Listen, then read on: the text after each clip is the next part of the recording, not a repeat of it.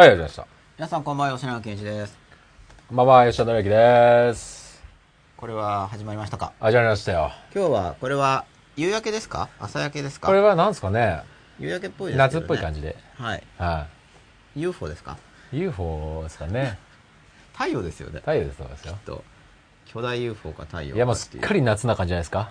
あったかくなりましたね。なりましたね結構びっくりの。いやー、あ、ありがとうございます。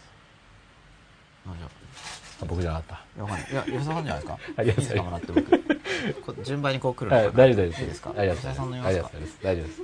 その我慢しないでください。大丈夫です。ありがと傷ついうござい。てないですよね。大丈夫ですか？ありがとうございこっちまだあの、ます。はい。ペンの場所が謎です。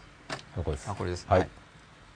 ということで、はいえー、52ニヤ。夜ですよ。はい。今日もどこでもお知らせしてないんですけど、あ本当ですか？17人の方ああ、ゴールデンウィーク中にもかかわらず、ありがとうございます。ありがとうございます。だから、水曜日にやるんだっていうことが、ああ17人の方にははい浸透してるわけですね。嬉しいですね。嬉しいですねはい。待っていただいてるわけですね。はい、そういうことになると思います。まあ、今日から、はい。今日からっていうかまた次回も変わるかもしれないんですけれども、はい吉田さんの作った背景が、はい。はい、また変わりまして。あれ、はいこれ言っても何、IE で見てるんでしたっけ ?Firefox ですよね。あ、どうしましょうか。どうですかあ、どうしようか。いい。それで今日は何かまた、はい。今日のあの話題っていうんですか？うん。何かありますか？今日の話題ですか？はい。今、ツイッターを見る準備中なんで、僕が。あの、今更ですが、今更、トニー・ブザンの頭が良くなる本を読んでみたんですけど、あ、僕の思い出の本じゃないですか。あの、古いやつですよね。昔赤い表紙でした、僕は。あ、ちょっと表紙はもしかしたら色変わっちゃってるかもし最近のれないんで。やつですよ、多分僕は。でも改訂版改訂だけですよね。はい。はい。あれを僕は感激したんですよあれ感激しますね。しました？しましたあよかっ。しましたたなんかあの本は、は意外と知り合いに勧めても、あふーんって言われることがいやいや、あれす多かった。あれをなんで中学、本当に中学生で読まなかったかって思いますよね。あていうか、あれをなんで学校で教えてくれないのかって思いますねはあれの本は僕も本当に感動して、い。は小学校の時に。い。はこれはすごすぎる。い。いや、あれを感激したんです小学校で読んでるのと読んでないのでは、それは違いますよね。違いますよね。はだからやっぱり、これ読んだから違うなって思った本がはい何冊かあるんですよ。はいはいそれはまあ、微妙な差はいろんないうん。本がありますけど、はでかそうなやつ、あの、自覚できるような大きさを持っているものっていうのは、やっぱりそんなに冊数がないんで、いはいはいはこう転機になるよういはい。なうん本っていううのは。ん。で、あれはやっぱり僕にとって大きくて。もう、なんていうんですか、まさに、い。はい。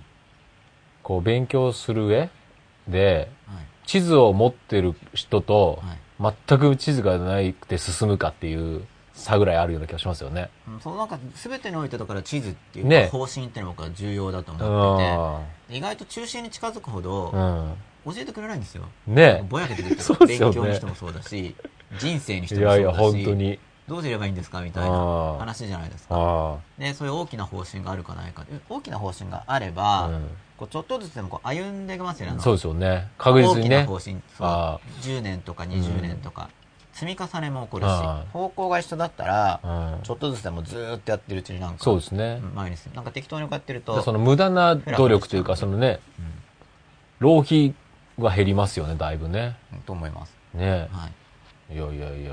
まあだから大きな方針っていうのは本当に大事だなとうん思ってるわけですけ本当ですよねど、まあだから僕自身もそういう大きな方針っていうのをうん。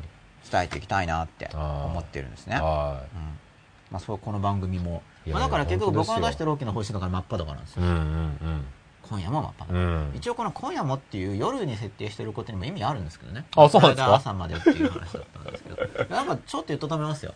あ、もともと僕の公式メールマガの吉田さんが読んでない頃のシリーズに、はいはい読んでないか届いてるけど読んでなかった頃のシリーズに一日のデイリーサイクルシリーズがあったんですよ。あ朝こういうのやったらどうですかみたあ。いな。は昼間はこんなの、いは夜はこんなのみたいい。な。はい。のが実はあったんですね、はそのまだ定期号が出てた頃。い。は毎月、その頃って知ってますか？い。知らないです。あ、毎月のあそうなんですか？1日号15日号っていう時期があったんですよ、えー。月2回。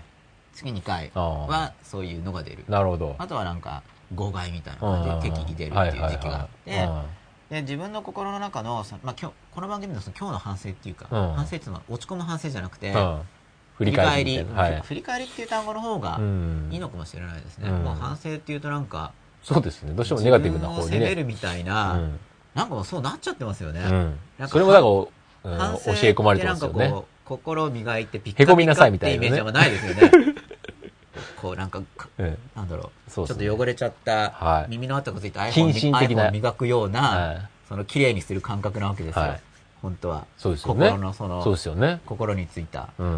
なんか汗じゃないけど、なんかちょっと汚れますよね、心って。一日を生きてると、やっぱり怒ったり、まあそうですよね。なんかいろいろやるんで、で、それをやっぱ綺麗にしないと、あれなんか、あこれは関係ないですね、はい、吉田さんが今出したのかと思って。今日タイトルついたのかと命をか？けた鬼ごっこ。そんなそんなタイトルだったのかって今思っちゃいました。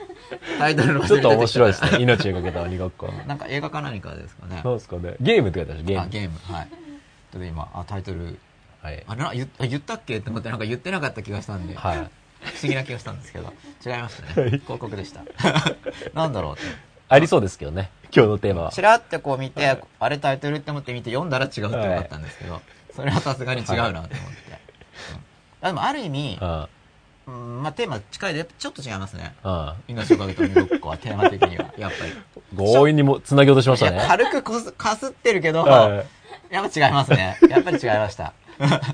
それでその夕方に反省するわけじゃないですか、はい、そこでだから自分の心を真っ裸に近づけていくわけです、朝っていうのはそれから一日のアクティビティが始まって、社会的活動を昼間しなくちゃいけないですよね、うん、そうですね。そうするとまだその真っ裸っていうことと、社会的生活のまだそこのズレって普通あるんですよね、うん、そうですね。だから朝から真っ裸になっちゃうと、はい、昼間ずれちゃうんですよ、うんうんうん、なるほど。だから朝はどっちかっていうと、うん、社会的活動がある日とかっていうのは、うんうんうん、今日はこうするぞっていうふうにその日のプランを確認するんですけどこのプランっていうのはそのシェルの側、うん、だからなかなか真っ裸になれないんで、うん、自分の外側のシェルの部分が社会に適応していることが多いわけで、うん、むしろそこをしっかりとこう、はい、なんかむしろ服を着るっていうか、準備して、はい、でやるぞっていうのが朝なんで、まあ、真っ裸っていうのは夜向きなわけです、まあなるほどね朝は心のネクタイを締めるぐらいの。そうです。で、うん、まあできれば早起きした場合は、そのネクタイを締める前の時間帯では、うん、真っ裸っていうの清めるって言ってるんですけど、心の清めの時間をとって、うん、で、ネクタイを締めて、その社会、今日のプランでやると。で、プランが一通りでき終わったら、今度はあのリラックスのとか感情研究ですよね。でそれで真っ裸にだんだんなっていってっていうそのサイクルを繰り返していきましょうっていうようなのをやってたんですね。はい。で、今夜もっていうのはそういう意味も。なるほど。まあ、一番真っ裸になれ、なりやすい個人的な時間帯なんで、夜っていうのは。まあそうですよね。夜っていうのはプライベートなですよね。で、昼間がやっぱり社会、あの、社会って言っても、よりた、確かにそうですね。職業的なとか、少し、とりあえず最終的には真っ裸で、その社会生活もできるかもしれなくても、そこに至るまでの間は、ちょっと殻をかぶらないと、うまくいかないっていう、でそこでじゃあ殻を減らしていくいきながらじゃちょっとずつやるってことになりますよね。だからやっぱり自分と向き合うっていうのは夜向きかなっていうこともあるんですね、はい、まあそんなことも言ってみましたけれども、はい、ちょっとツイッター見てもいいですか？そんなことも言ってみましたか？そんなことも言ってみましたよ。S アンダースカ生島さん今夜もよろしくお願いします。よろしくお願いします。よろしくお願いします。ありがとうございます。理さん受かるりんたろうさんですえー、リサンかりにたろさん、なんか、これ家の前の車ですかね。今夜も参加します。皆さんよろしくお願いします。よろしくお願いします。お茶子さんです。ゴールデンウィークも終わりますね。これ G わらじゃないですよね。お茶子さんのゴールデンウィークで合ってますよね。はい。なんか G わらもう終わりますねかと思って。皆さん今夜もよろしくお願いいたします。よろしくお願いいたします。ムーンテンビアナさん、こんばんは。バッグ綺麗ですね。これバッグは、吉田さんが、はい、あのー、今、今な気候に合わせて今黒巻きしてくるんですよね。はい、そうです。グリーンバッグに。はい。ありがとうございます。吉田さんの努力が評価されております、ありがとうございます。アナ337788さんよろしくお願いします。よろしくお願いします。よろしくお願いします。リサオカルりんたろさんサイド入ってますね。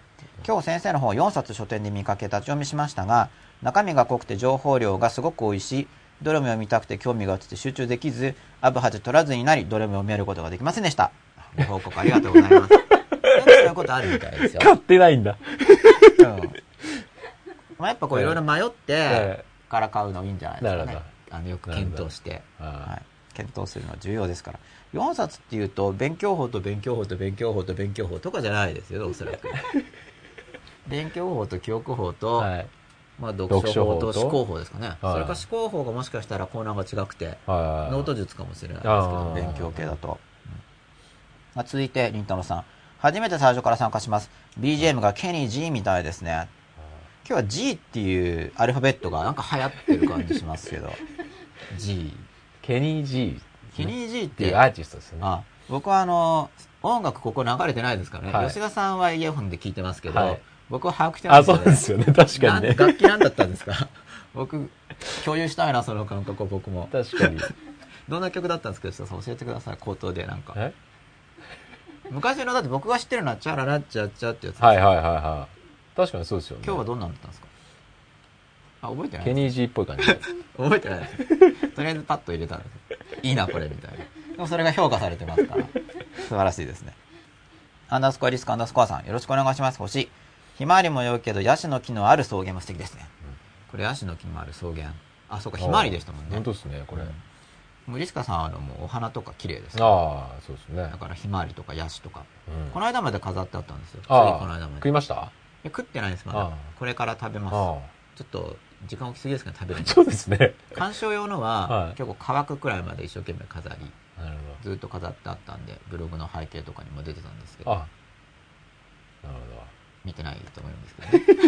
映ってたんですよやっぱなんか嬉しいじゃないですかこうやって見ながら。お茶方の食べ物ですぐ食べちゃったんですけど。はいはいはい。美味しかったですね、はい、観賞用の花があったんで、食べるのもついつい一緒に観賞しちゃいました食べずに、はい、お茶家さんではすぐ食べたんですけど。ありがとうございます。リサン受かるりんたろうさんトニーブザ読んでみたいのですがどこにもなくこの間トニーブザを探しに行ったり吉永さんの本がありました、まあ、狙い通りですよね。うん。どういうことですかこれ？いやトニーブザンを探しに勉強法の本に行ったらトニーブザンじゃなくて僕の本が置いてあったこの野郎って話ですよ。はいはいはいはいはい。ツタヤだったのであツタヤさんだとあんまないかもしれないですねトニーブザン。ひょっとするとレンタル DVD もありましたが情報量が多くて選べませんでした。レンタル DVD でも多分見れないからこれジャケットでってことですよね。おそらくは、うん、これレンタル DVD の人が情報量が多くて選べませんでしたってどういうことですか？これ見ろみたいに絞ってあったら1枚しかなくて。ああ。吉永健一 DVD はこれのみみたいなのだったら選べるってことじゃないですか。なるほど。しかもなんか例えば第、その DVD の中で、第1章、第2章、第3章、第4章ってあるとしたら、もう2章だけを見ろみたいな。時間がない人は、なるほど。なんかこの25分12秒からの5秒を聞けみたいに書いてあったら、それぐらいまで絞ってほしいと。選べたんですよ。りんたろさん的に。なるほど。うん、けどそこまでじゃないかもしれないですけど、そんなような意味だと思いますよ。選択肢が多いと混乱するってやつ。3つでしたっけ？今4つ ?DVD。DVD4 つ出てます。4つでしたっけ、はい、本それぞれに対応して出てて。はあはあ、書籍の DVD 化じゃないんですよ。はあ。うん、で、ツタヤのレビュー見ると、たまに1個ずつ入ってて、すごいなんか、評価低いレビューが入ってます。あの星じゃなくて文章的に。あなるほど、だからなんかそういうのあるんですよっていう感じで、まあ、少しずつ慣れてきましたけどね。前の方が傷つきましたね。いやちょっと傷つくんですまだ。なるほど。ちょっと。見ちゃうんですか、見ないようになりました。見ちゃう。たまに見ますね。だから自分のなんか紹介プロフィールとか出すときに念のために確認とかする時とか目に入ってきちゃうみたいな。でレビューあるとやっぱ一応見ますからね、まあ、その何百もあったら見ないかもしれないですけど1個だと。っ ていうかもう映るしその画面に、はいはい、それ1個だと。で読んでみると。見ざるを得ないっていうね、まあ、大体書いてくれる人はすごい良かったか。なんか、まあ、言いたいことがないと書かないですから、すごいいいか、ちょっとレンタル代わかんない例えば100円レンタルだとなんか100円返せって思ってなんか、その不安定さをぶつける場所がないから書くか、じゃないですか。すね、やっぱりすごいいいって思うか、うん、なんだよって思うか、どっちかじゃないと書かでもあれってすごいですよね。良くないっていうのも、はい、わざわざ労力かけて、はい、時間かけて文章考えて書くわけじゃないですか、はいうん、そうしないと気持ちが落ち着かないんですよ。この。それはなんか期待してたのに、裏切られたって感じの気分なんですかね。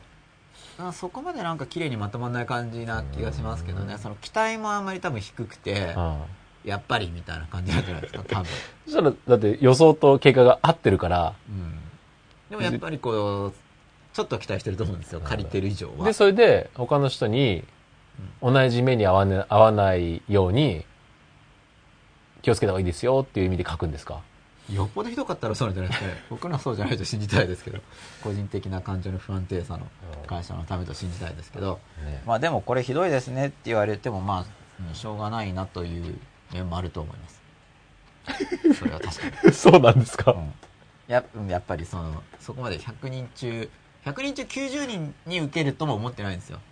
でもまあ、うん、ゼロじゃないと思ってるんで、うん、そう思ってやってる感じですね、そこまでメジャー狙いでいってないんで、そうするとなんか当たり障りのない、まあ、この間ちょっとお話しましたけど結局メジャー狙いでいくってことは今の日本に希薄に広がってる価値観の再確認しか発言できないんで、まあ、そうですよね。現状ではねそれしか方法ないですよ、うん、だって結局多数の人に響くってことは、うん、今人間っていうのは、ね、同じ意見を言ってくれる人、うん、それが結局分かることって、今の自分の分かってることか、分かってることのちょっと先しか言われても分かんないんで、そうですね、はい、みんなみんなにとっての共通部分とか、みんなにとってのちょっと先っていうと、なんかもう話題がそれで決まっちゃうんですよ、ね、そうそうねまあ、それを狙っていくのも一つのやり方なんですけど、現状の僕はそうではないんで、はい、狙いたいところをもっと狭く設定してそうですね、はい、そこに向けて語っているという現状ですから、はい。まあ、それはもともと覚悟の上であったはずなんですけど、うん、おそらく覚悟が足りないから傷つくんですよ。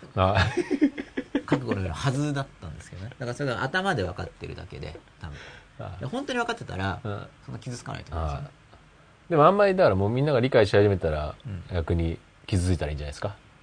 いやそうしたら嬉しいと思います。そうなんです多分ならないから大丈夫ですそれは。ならないと思います。だったらちょっとその時またあれって思うと、はい、それはそれで、はい、コーヒーミルクナンバーワンさん今日もよろしくお願いします。よろしくお願いします。怪獣さんよろしくさんこんばんは。コメよろしくお願いします。よろしくお願いします。怪獣さんがなんかあの写真がなくなりました、あ本当ですね。ジェン0222さん。日本に手を差し伸べているんですか？日本にフォークを指しているクマさんですか？これなんか日本に向けて何か伸びてますよね、うんなんでしょうこれ写真本当ちっちゃくなって日本じゃないのかな、そもそもこの赤いの。はあ日本っぽいですけど違いますね。ちょっとちっちゃいから分かんないですね。なりましたねこれね。なんだろうこれ。よろしくお願いします。なぜか他のページで間違えて待っていました。そういうこともありますよね、まあ、今は、はい、8分前ですから、はい、もう8分見てるから大丈夫です。三さんからりんたろさん。アストンマーチンのホームページから撮った画像です。4部作ですね。財布忘れたんです。あ 財布忘れたそうです まあ、財布忘れてれば衝動買いしないからい。いですよね、はい、でも帰ってこれてよかったですね。あの電車賃とかないと結構歩きます。じゃないですか。電車とかで行く場合が続きです。4つとも情報量が多かったので DVD も中身が濃くて情報を吸収できないのかなと悩んでレンタルしてないです。というか財布忘れたんで無理ですが。で財布忘れても一応悩むっていうあたりがこう 真面目ですよね。もともと。チクチクいきますね。仮ね。これチク、これチクチクですか？いや、最後、もともとあの、借りれないっていう中で気楽に見ずにきちんとこ選んでるわけだから真面目じゃないですか。そうですね。借りれないとしても、はい、確かに。そこで思考力を使って、はい、一応悩むってことは、どうしようかなって考えてくださってるんですよね。はい、それはなんか、どうしても借りたくなったら借りたかもしれないですね。店員さんに願って、はい、お財布忘れたんですが、ツタヤで。ツタヤ聞くんですか？わかりませんけど。でも相当言ってたら聞きますよね。はい、りんたろさんが、はい、常連も常連で、はい、あ、またですか？みたいな。はい、ちょっと状況わかんないですけどね。そうですね。うん、アストンマーチンが受けてますよ。アストンマーチン好きです。運転ビーナスさん。吉田さん、アストンマーチンどうですか？いや、あまり興味がないですけどそうですか。はい。あの、高い車ですか？だと思います。僕もよく知らないですけど、また。じゃあぼちぼちと、はい、今日のテーマなんですが、はい、あそうそれで今日、はい、グラフィックボードを直していただいてて、直してとか、まあ、直してでいいのかな？高速化にしたんですか？高速化もそうですね。まあ、結局30インチのがまたあれが古いんでちょっと特殊なディスプレイなんでアップルのが、うん、それをどうやってつなげようかみたいなこともあってでなんか結構時間がかかり、はい、この実は構想メモがあるわけですよ、はい、小山真っ裸の100話分以上の、はいはい、100話分以上のやつをこう間引いて100の中にやるわけですけどね、はい、いつもそれ見てから来るんですけど今日それが見れなかったんでどうしようみたいななんか初の。今週のいいタイトル考えてあったはずなんですよね。ああなるほど。で安心してるわけですよ、はい、考えてあるから、はい、今度はいいぞみたいな、はい、やっぱあの僕にとってあの50話っていうのは本当エポックメイキングで、はい、変わったんですよね。まあ自信があって意識が変わり、はい、で結局強制的に変わったんですよ。で読む本の減らすとかって言ってましたけどなんか本当に今崩れちゃったからああなるほどなるほど。本棚が。変わらざるを得ない状態に。うんなんか変わらざるを得ないですよね、うん、結局変わってるから、うん、景色も変わってるし。だから本参照したくても確認できなかったりして、うん、まあすごいしつこく検索とかすればできるんですけど、ね、まあそれもやってないような感じで。で今日はその真っ裸の構想メモも見てないわけですよ。それは予定外なんですけど、はい、まあ、本は、はい、まあ、地震自体は予定外ですけど、はい、その後で、まあ、しばらくはあえてこれでいいかもしれないっていうまた、まあ、弱い覚悟をしてたわけですね、まあ、もうちょっとでまた見始めそうな感じもするんですけど、やっぱりそれ片付けないと見れない、はいはい、そういう障壁があるわけですよ。で散らかってるんですけど、うん、心の中ではだいぶ整理が進んできてる。っていうのはどういうことかっていうとレイアウト変えようと思ってるんで、まあ、見てる景色はまだ散らかってるんですけど、これをこうしようああしようっていうイメージが。イメージは綺麗になってきたなるほど心の中で。いつアクションするんですか？来客してる方にはその綺麗さはまだ見えないんですけど、僕の初めはだから、ね、僕の中でも、うん、そのその散らかっているままの信頼、心の中の映像なわけですよね、それをえっと、こうしたりああしたりって考えてるうちに僕の中の心の中はだいぶ片付いてきたんですよ。ものはまだ。なかなか手つける気持ちになれないまずその考えてるからですね。レイアウト？こうしよう、あしよう。まあ、引っ越しも検討したんで、で結局今のところ、おそらく同じ部屋のままでやろうかなと思ってるんで、やっぱりやるからにはちょっと、なるほど。ガラッと、変わった感じにしたいな。とって、コンセプトから作ってるんで、なるほど。ライフスタイルのコンセプトから変えようと思って、やるなら。なるほど。せっかくなんで,、でそうするとやっぱり考える量が増えるっていうか、時間かかってますけどその分クリエイションのエネルギーが必要ですからね。このクリエーションと自由っていう関連の話は、やるのかな？真っ裸で。やるかどうかちょっと最後の方、はい、最後の最後にちょっと出るかもしれないですけど、うん、真っ裸とはまたちょっと領域が違うんで、うん、そのクリエーションと自由の関係、うん、でも自由とは何かっていうのはやりたいですから、はいはい、でそうだから見れなかったんですよ、じゃあどうしようっていう。でも確かいいタイトルだったはずなんですよ。で安心した曲が、はい、でそれはだからポッて思いついてあこれっていう。もっと全体の構想はあるんですけどでも今週どうしようとか、はい、来週どうしようとか考えてますから、はい、そうするとこうポップアップするわけですアイデアが。何かの時に何、うん、かの刺激を受けて、ポンって、景色に何かの表紙に。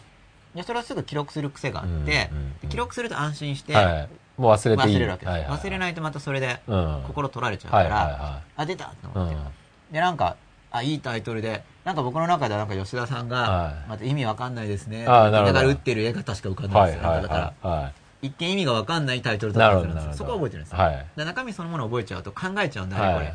あれ言おうとかこれ言おうとかそうすると心取られるから、まあ、スパッと記録して忘れてたはずなんだけど記録にアクセスできなかったんで、はい、忘れっぱなし。はい。どうしますか点点点とかありますか？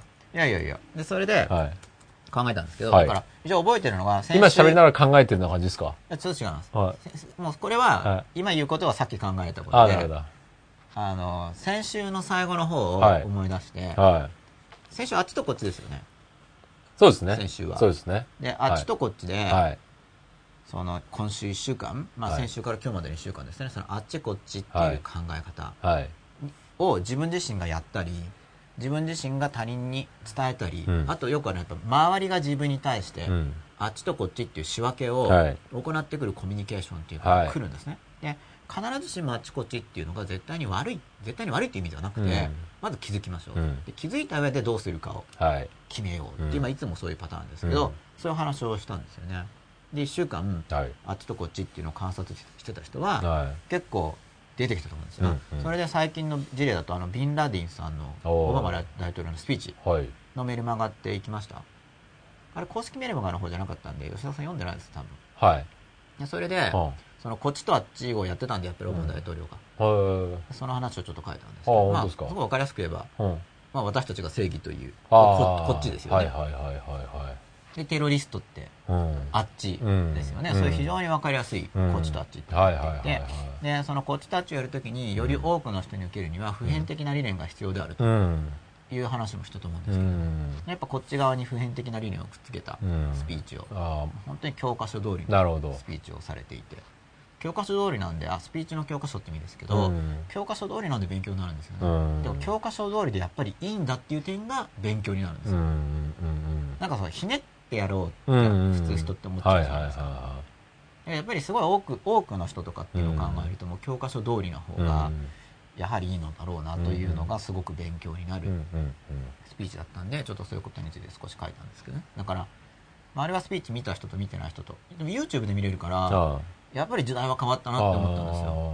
これ昔だったら例えば英語のスピーチ見ようと思ったら、英語学習誌の来月号とかにひょっとしたら再録されるかも。そうですよね、まあ、大統領だから、ひょっとしたら再録されるかも。っていう時代ですけどとにかくほぼリアルタイムに別に YouTube で見れちゃうわけです。よ、なんか時代は変わったとしか本当にそうですね。言いようがないんですけどね、それ感動それにも感動しながらすごいなと思って、でこっちたちっていうのをしっかりと、しっかりとやってましたね。堂々と。それが印象深かったんですけど伊沢さんスピーチ聞きました？いや聞いてないです。でもなんとなく仕分けてそうです。あ、まあ、もうもうイメージはつきますよね。バチッとそれはこの人たちに分けて、うん、そうですよね。もやもやもやじゃなくてやってそうじゃないですか、うん、バシッと。そうですね、うん、本当そういうことたちっていう感じだったんですよ、でそれを、まあ、こっちたちってやってるなと思いながらじゃあ自分はどうしようかっていうのは考えていくわけですけどとりあえずこっちたちをやってるなっていうのが非常に分かりやすいスピーチだったので、今ちょっと取り上げてお話ししてみたんですけど、うん、でそのこっちとあっちの話の中で、はい、被害者意識の話が出てきて、はい、被害者意識は予定では相当後ろの方なんですよ、はい、やっぱ被害者意識ってこう根深いものなんで、いろいろもうちょっと探っていってから被害者意識っていうものをやっていこうかなって思ってたんですけどなるほど。なんかその途中のリストが抜けちゃってて、まあでもそこは覚えてるんですよ、うん、先週の話なんだっけって思い出して、あそっか被害者意識のこう軽くちょっと多めに触れましたよね、はい、予定外だったの、はい、で今日こうやって見れないじゃないですか、はい、ってことは流れ的に被害者意識なのかなと思って。うん。流れ的には、はい、予定外の予定外ですけどだいぶすっ飛んでますけどね僕の中では。あの、もともとの話の持っていき方の、はい、何も考えてないように見えるかもしれないんですけど、一応流れを考えてやってるんですよ。それはなんか、あんまり考えてない風に見せるようにしてやってる感じなんですよ。あの窮屈だから。あんまり考えてるけど、ね、しかもなんか途中飛ばすとダメかなって思われちゃうの嫌なんで、はい、大まかな流れなんで、はい、途中飛ばしても大、うん、ね、何話か見なくても別に大丈夫、まあ、見てくれたら嬉しいですよ。もちろん,、はい、てかもちろん全部見た方がそれはそれはもっといいですけれども、やっぱ長いんで、うん、そうだから被害者意識やろうかな、これはまだみんなには出てないです、ね、まだ出てないですよ。被害者意識なんかもうテーマが漢字ですね。そうですね。みんな、みんなにちょっと重い感じですね、これね。いつもと違いますよね。ちょっとそうですね。だからその、まあ出ちゃっていいですけど。いいですか？その、ですね、タイトルとして仕上げる前の段階の。はい。そうですね。まんまっていうね。まんま。単語のまんま。確かに。大体普段はこの、被害者意識扱いにあたって、タイトルどうしようかなって、テーマは、フックに変えますからね。抽象的な単語で僕の中に出るんですけど、ズバリ。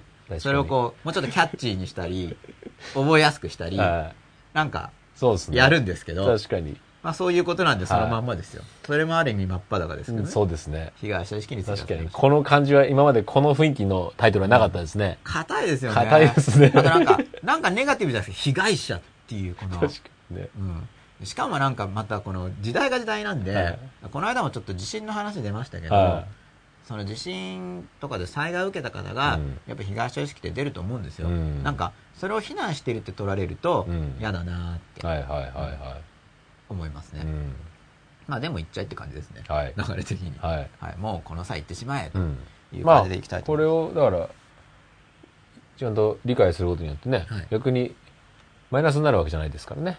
理解すれば、ね、僕はもう非常にプラスになると信じてます、そうですよね。だからやだからこれやっぱもともと最後の方の話の予定だったんで、今もこうなんか話し出さいつも話し出さないですけどやっぱり心に僕躊躇があるわけです この話は取っといたはずなんだけどなみたいな感じで。出していきましょう出していきましょう。でもこれは、はい、なんか今ちょっと早いっていう、はい、あの先取りですね、はい、あのカリキュラム的には先取りですけど、はい、それもまた楽しいかなっていう、はい、で実際僕自身も先取りの子供だったんですよ、よくわかんないままに小学生で微積の本とか読んで、その時はよく分かってないです。よく分かってないんだけど、はい、なんかかっこいいなって思って読んで、ちょっと計算だけやってみたりとかやってて、やっぱそういうのがまた実際にもうちょっと分かるようになってきた時の多分準備にもなってる気がするんですよね、うん、先取りやってたんで、はい、あと誰か先取りやってたって人いましたよね？誰でしたっけ？先の学年買うって言ってた人。あブラックスワンの人？ブラックスワンじゃないや間違っちゃった。ブラックスワンじゃなくて何でしたっけ？ブラックスワンは今の映画ですよね LA シリーズのそうじゃなくてあの中国の対談した方。あれ対談しましたよね。磯さん？磯さん。磯さん。磯さんじゃないああ磯さん言ってましたね。先取りのあ言ってましたね。先の学年ってはい言ってましたね、うん、はい、僕もそれ先取りなんでまあ、自分だけ先取りしてて、うん、やっぱ先取りもいいかな。っ僕は先取りしてきたわけですはい、先を見て、はい、で着実に積み重ねるの方が大事なんですけど、うん、でも先取りしてたことがきっとその、うん、モチベーションにつながったり、うん、なんか自尊心の増加につながって、うん、なんかやっぱいい面もあったと思うんですよ、なんかそれを感じてることで、なんでちょっと今日のこれはもうかっこ先取りって入れたいぐらい、まあ、余計わけわかんなくなっちゃった 見てない人は。な,、ね、なんだろうみたいな、はい、僕は先取りなんですよ、はい、例えば小学校2年生の人に今日はちょっと6年生のお話をやるからねみたいな、はい、そんなイメージでやってみたいと思います、はい、でも内容はわかると思います、うん、うん、じゃあツイッター見ていいですか？はいどうぞ。どこまでいったかな？アストンマーチまでですね。はい。はいりさんここだ。野良美穂さんこんばんは。今夜もよろしくお願いします。ツイッター初心者で悪戦苦闘してます。泣き。悪戦苦闘しちゃってるんですね。もうみんなそう、でも大抵初心者だと思いますよ。ちゃんと、はい、書き込めれば OK ですよね。そうですね。うん、全然、うん、悪戦苦闘してるそうです。みさんから、りんたろさん、嘘じゃないですよ。よく忘れるし。財布3つ入ってても、総額8円とレシート20枚、宝くじロトナンバーズ10枚とかいうことでよくありますよ。8円しか持ってなくてもロト10枚買うんですね。いやいや。はいいやどうなんだろうかないや宝くじは基本的に買ったらお金減る減るっていう僕は立場なんでそうですね、うん、理算受かるりんたろーさんの資産運用を考えると、はいはい、まあこういう宝くじ団体から批判されるのかもしれないですけれども理算受かるりんたろーさんの資産の増加を考えるなら、はい、宝くじはあんまり良くないと思いますけどね。そうですね、まあ、実はルールと違う何かを知ってれば別ですけどまあでもあとレシート20枚だから結構買い物してますね。そうですね、はあ、よくあるとことだからだったら買っちゃうんじゃないですか。お財布にお金入ったら買っちゃうんですね。すね。ロトとか。そうですね、うん、これあと20枚の中身は分かんないですけどね。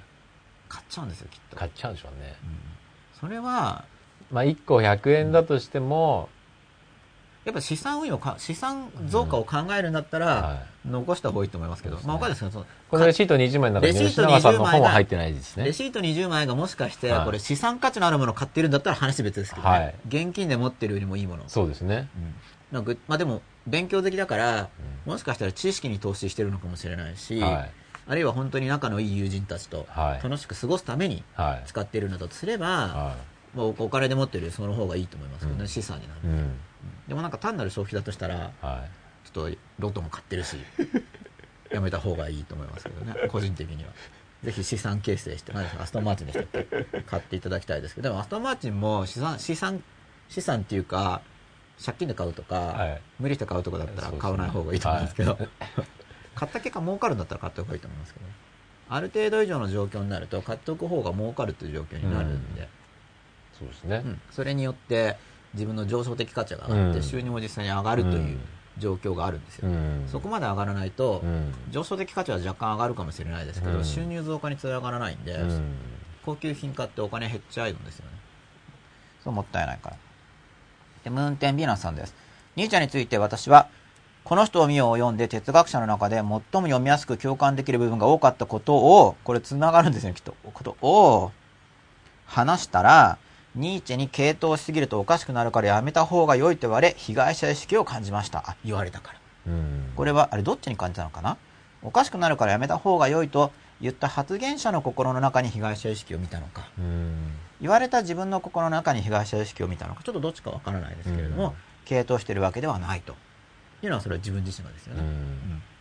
うん、この告白アプローチから言うとあの傾倒してるわけではないってことを、まあ、言っちゃえって話をずっとしてたんですけど、まあ、上司とかとやったらぶつかるっていう意見もよくあ、うん、聞くんですね。僕こういうこと言っちゃえ言いたいこと言うとかって。でぶつかりますそれは、相手によっては、うん、それはまた自分で判断するんですけど、ただぶつかるからこれ今言わないんだっていう判断を意図的に行うってことですね。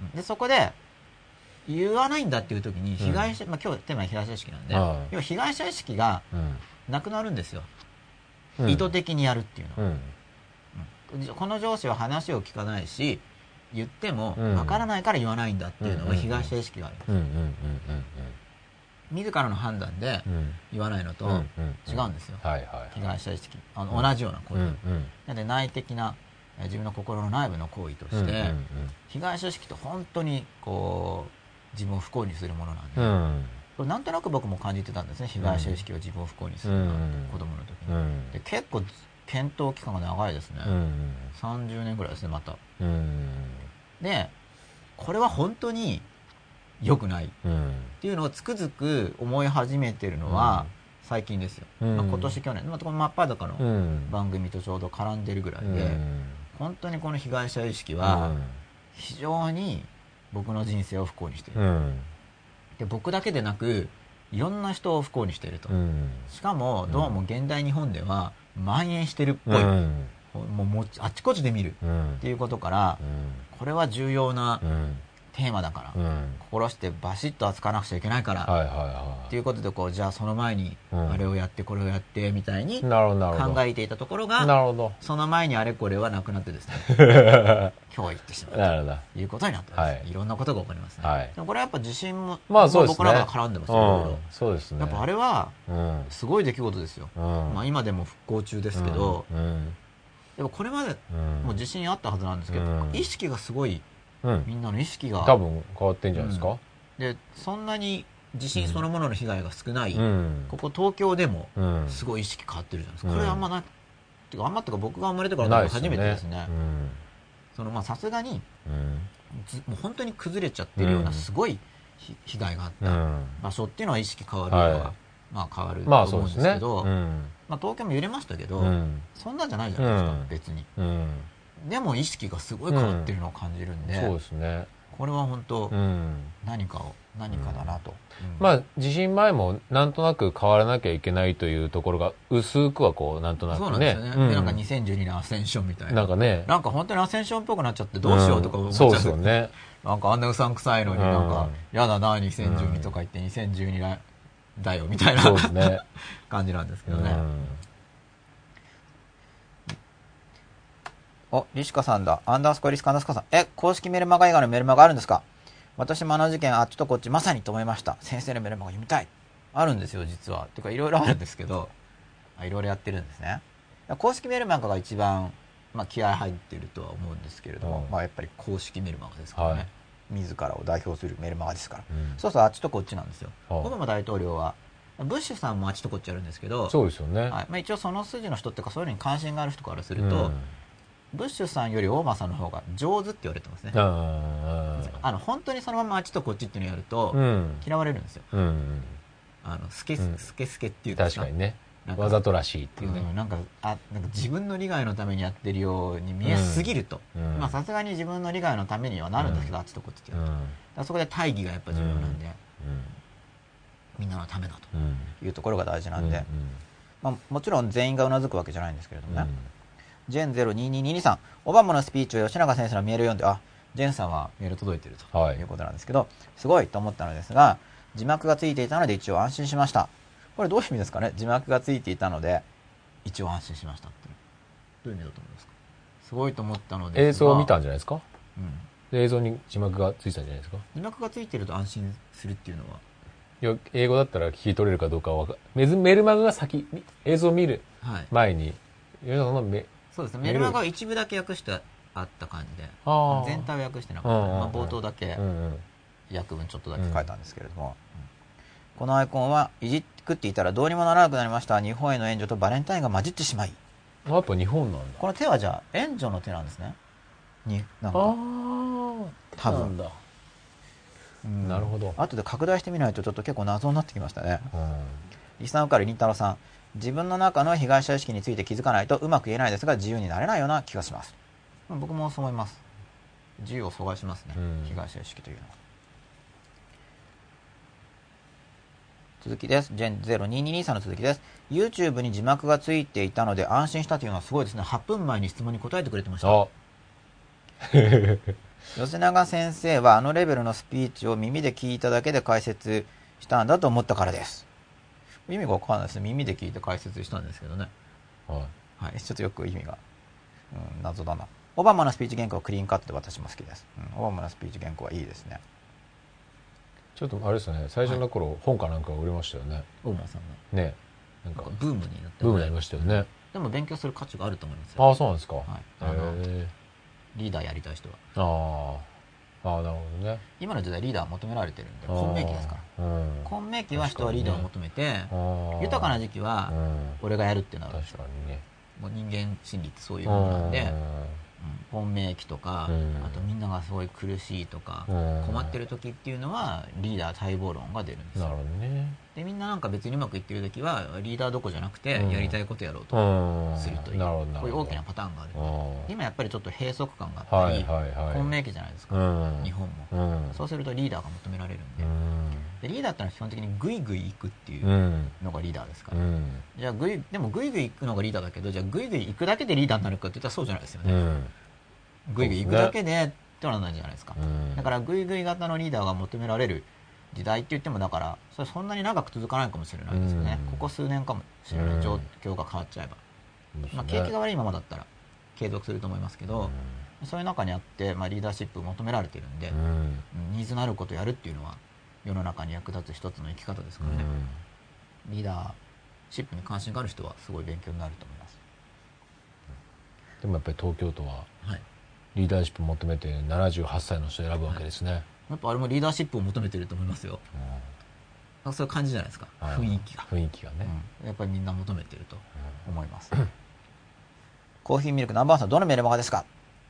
これはマーケティングメルマガだったらなんかあんまり言いたくなかったんですけどね。マーケティングのメルマガをやってるんで。結局だからそのブランディングと関連してるんですあっちとこっちっていうのはこっち側っていうのをブランディングするためにそのあっちとまあ、いくつかやり方があるんですけれども非常に重要ななるほど。特にそのおリーダー、うん多くの人に対してのリーダーっていう場合には、そのあっちこっちっていうのはほぼやらなければいけないと、まあ、その人の人ってその人の人のうちの一部の人に言われていることなんで、まあ、それで解説したんですけど、そうしないとリーダーとして認知されないんですよ、あっちとこっちっていうのをしっかりやらないと。統率する上で。統率する上で、っていうのは結局リーダーっていうことはこうある集団を率いてるわけですよね、だからその集団がこっちでっていうのがないと、まあそうそう。ね、ただそれが本当に単に自分がリーダーシップを取りたいだけですよってことになっちゃうと、逆にそれが技術がある人で、まあ、悪用っていうのかな、自分自身の私利私欲だともうそのガチガチにあっちとこっちをやっちゃって、そのみんなのためにっていうよりはもう自分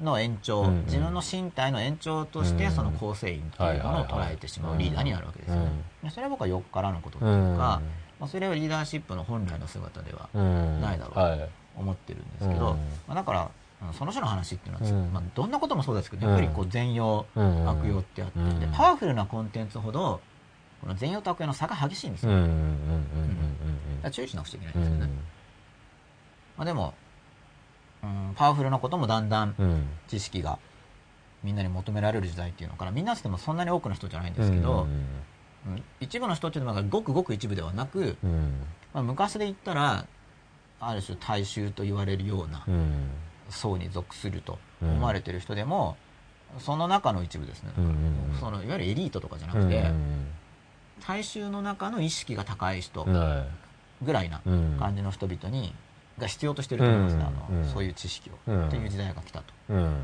来たというか来つつあるという時代認識なんで僕は、それでそういう話をちょこちょこ出してる感じですね、昔だったらそういう話はエリートだけが知ってればいいじゃんっていう感じだったんですよ、言っても分かんないし、言うと誤解されるから、今はだからちょっと時代が違うかなと、僕はと考えてます、伊佐岡るりんたろさんです。ジャンボ宝くじが出るたび連番3枚バラ1枚だけ買います。これは癖になってるわけですねレシート20枚のほとんどはコンビニと5年前の入ってたりして字が読めません。あ、じゃあ20枚って言っても、相当時間かけて買ってるんですね。5年間で20枚だから年間4回しか買ってないですよ。うん、それなんで入れてあるんでしょうか。記念じゃないですか、やっぱり。5年間で20枚だったらなんか取っとくの分かる気がしますけど そうですね。なんか、まあ、全部だったらね、うん、貴重じゃないですかすごい。そうですね。めったに買わない俺がっていうこう。年4回ですよ買い物、うんやっぱそれだったらなんか分かりますね、そ貴重価値があるから。そうですね、うん、大事に。あああの時買ったなこれ。みたいでも多分実際にはもうちょっと買ってるんだとは思うんですけど冗談って言ってる ロトで買った時だけ買い物してるわけですよ、うん、あとロトはキャリーオーバーした時で1枚買ってます。宝くじとロト6の収支プラス43万です。あでもプラスなんですね。へえ、うん、プラスなんか1回大きく当たったってことですかこれ。プラスだったらいいんじゃないですか。先生に資産運用のこと言われてトートビッグはこれまで、あ、トトビックっていう宝くじがあるんですね、きっと。えー、トトのビッグですから。1、10、100銭まあ1万円くらい使っているので行動を見直そうと思いました。一攫千金。楽に金欲しいな、まあ、その発想だと金なくなるはずなんで 発想変えた方がいいかなと。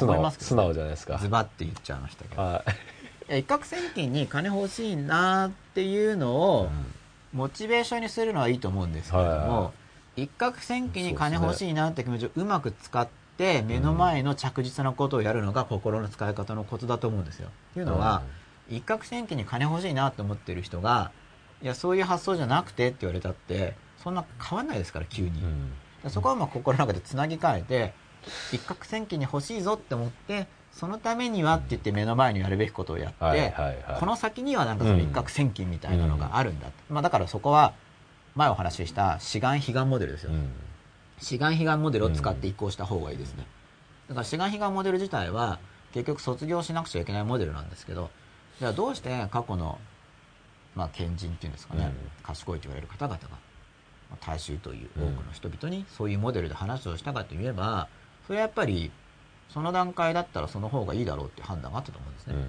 でもそれを相手を見ずに何でもかんでもよなんか真似して言っちゃう人たちが、まあ、常に似て非なるものになっちゃうというか形式主義になってしまうというか、うん、そうすると害悪が大きいんで、まあ、一応解説したわけですけれども、はい、しかし、ま、本当に一攫千金今今の時代だとそれ一攫千金とかって違うよねっていう人も増えてきてる感じがするんですよ。どういうことですか？そういうやり方じゃないんじゃないかと。資産形成していくとしたら、はいはいはいはいはい、少しお金の知識が増えてきてですね、うん、しかし一攫千金っていうことをやってるのであれば、うん、悲願志願モデルを僕がこの間言ったお話はそこから出ようよっていうニュアンスだったと思うんですよ、はいはいはい、それをあえてわざと出るものなんだっていうのを抑えつつもわざと使う。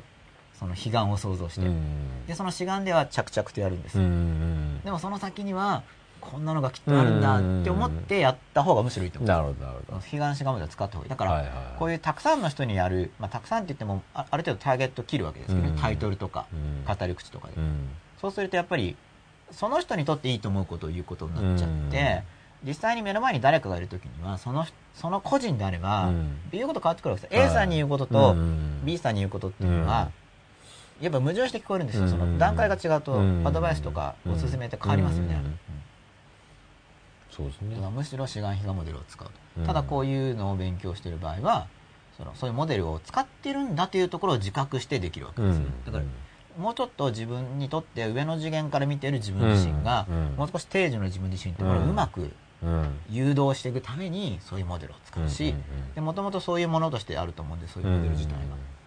昔の人の工夫だと思います、うん、あっちとこっちっていうモデル自体も昔の人の工夫で、うん、まあ、今でも行われている工夫ですよね、うん、東側の話もそうです。あっちとこっちと組み合わせてよく使われます、うん、そういうスピーチとかの方法論としてのあまり分かりやすく話してないんですけどこの番組では、それはまあちょっとそれよくないかなと逆に思ってるんで変に分かりやすく形式的に話すこと自体が。理解してる人が組み合わせるのがいいと思います。なるほど。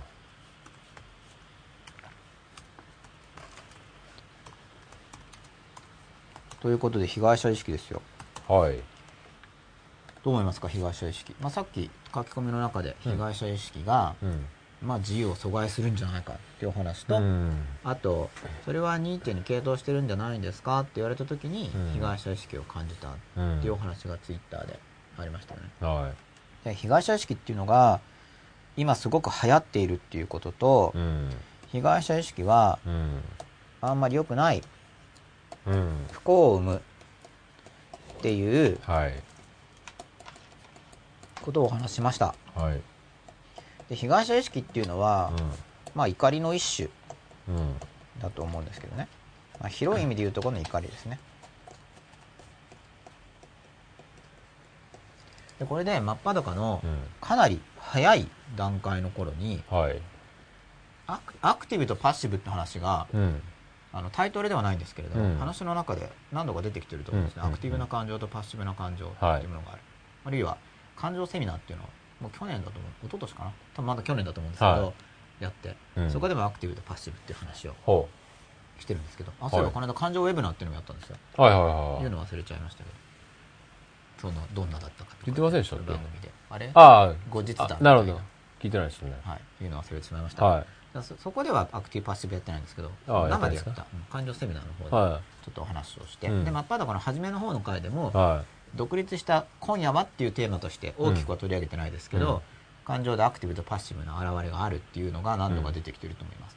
で今日またそれで、はい、被害者意識でも、アクティブとパッシブなのがあるっていう話をしようと思ってるんですけど、でその被害者意識っていうのが本当に、うん、まあこれはまず僕の感想っていう感じになるんですけど本当に被害者意識ってなんか不幸を生むよねって感じてるわけです、うん、なんでぜひこれを、まあ、僕自身もだからどんどん気づいて、うん、被害者意識から今脱却しようと思って、うん、まさに努力中ですよ今、うんうんうん、これはかなり意識してやっています、自分の中の被害者意識っていう。のは、でその自分の中の被害者意識に対処するために、そのアクティブなものとパッシブなものっていうモデルがやっぱり役立ってるんで、感情処理するときに、このアクティブとパッシブに見ていくっていうのはすごく役立つんですけれども、この被害者意識もそうなんで,、で感情の種類分けっていうことを僕は言うんですけれども、種類分けするのであれば、まあ、怒りの一種として捉えればいいだろうと。でじゃあアクティブな被害者意識っていうのは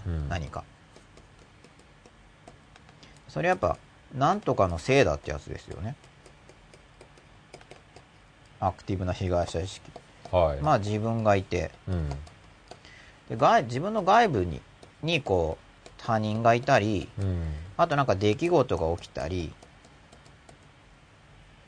あとなんか状況とか環境とかありますよね、はい、状況環境、うん、でこれらのものに対して、うん、なんかじゃあ他人だったらこうこいつのせいだ、うん、出来事だったら、うん、あんなことがあったからだ、うん、あんなことがあったせいだとか状況だったら何々だからだ、まあ、環境でもそうですけどね、こういうふうに、はい、何とかのせいだと思うことっていうのが、やっぱすごくあると思うんですね、僕自身もそう思うことあるし、周りの人見ててもしょっちゅうそういう言説をしてるわけです、何とかのせいだ、何とかのせいだ、でこれはこの被害者意識っていうとなんか単語が硬いんですけど、うん、なんとかのせいだっていう発想が被害者意識ですよねっていう話ですまず、うん、まずモデルっていうのは被害者意識はどういうことをするかというモデル。被害者意識の説明なんですけれども何かのせいにする、うん、イコール被害者意識。僕が言う今夜のテーマにタイトルとなっているところの被害者意識っていうのは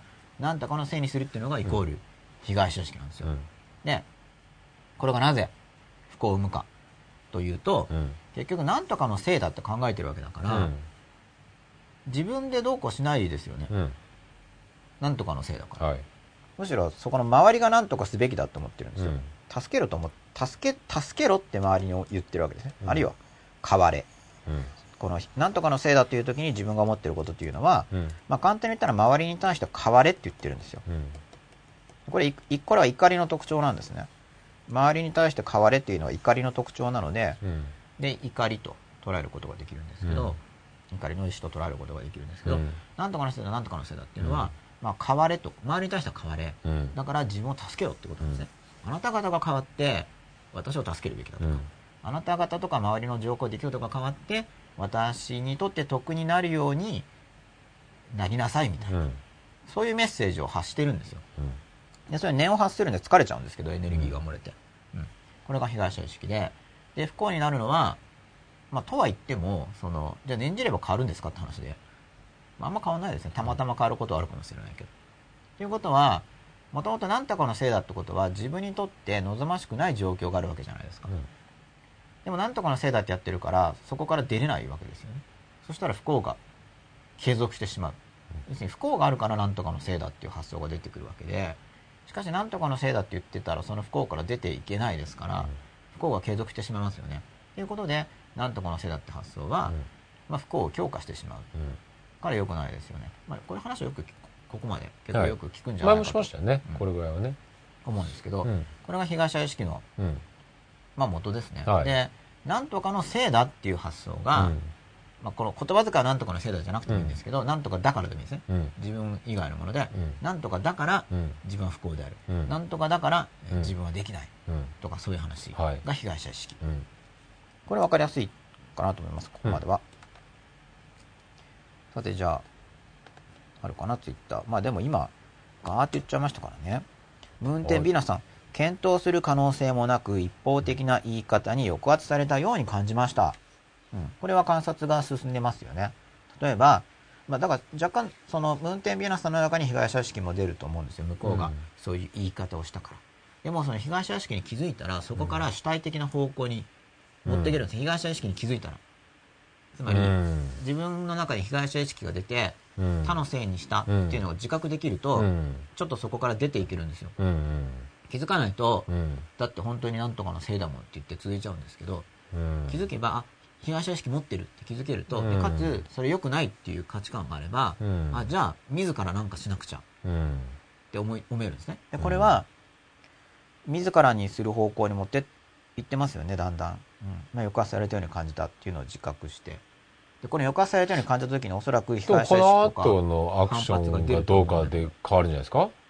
もちろんそうです。ただここで、忘れずに告白に持っていきますっていう時点で、ちょっと被害者意識が完全解消と難しいでもこうなどういうふうに告白するかで相手を責める言い方だったら結局相手のせいにしてるって話になっちゃうでしょ、でも自分でアクションを起こしてるって部分はまだ違います。でまたそこでそこで被害者意識混ざってますけどまたそこで自覚できるんで言ってる時。にあできるんですかね。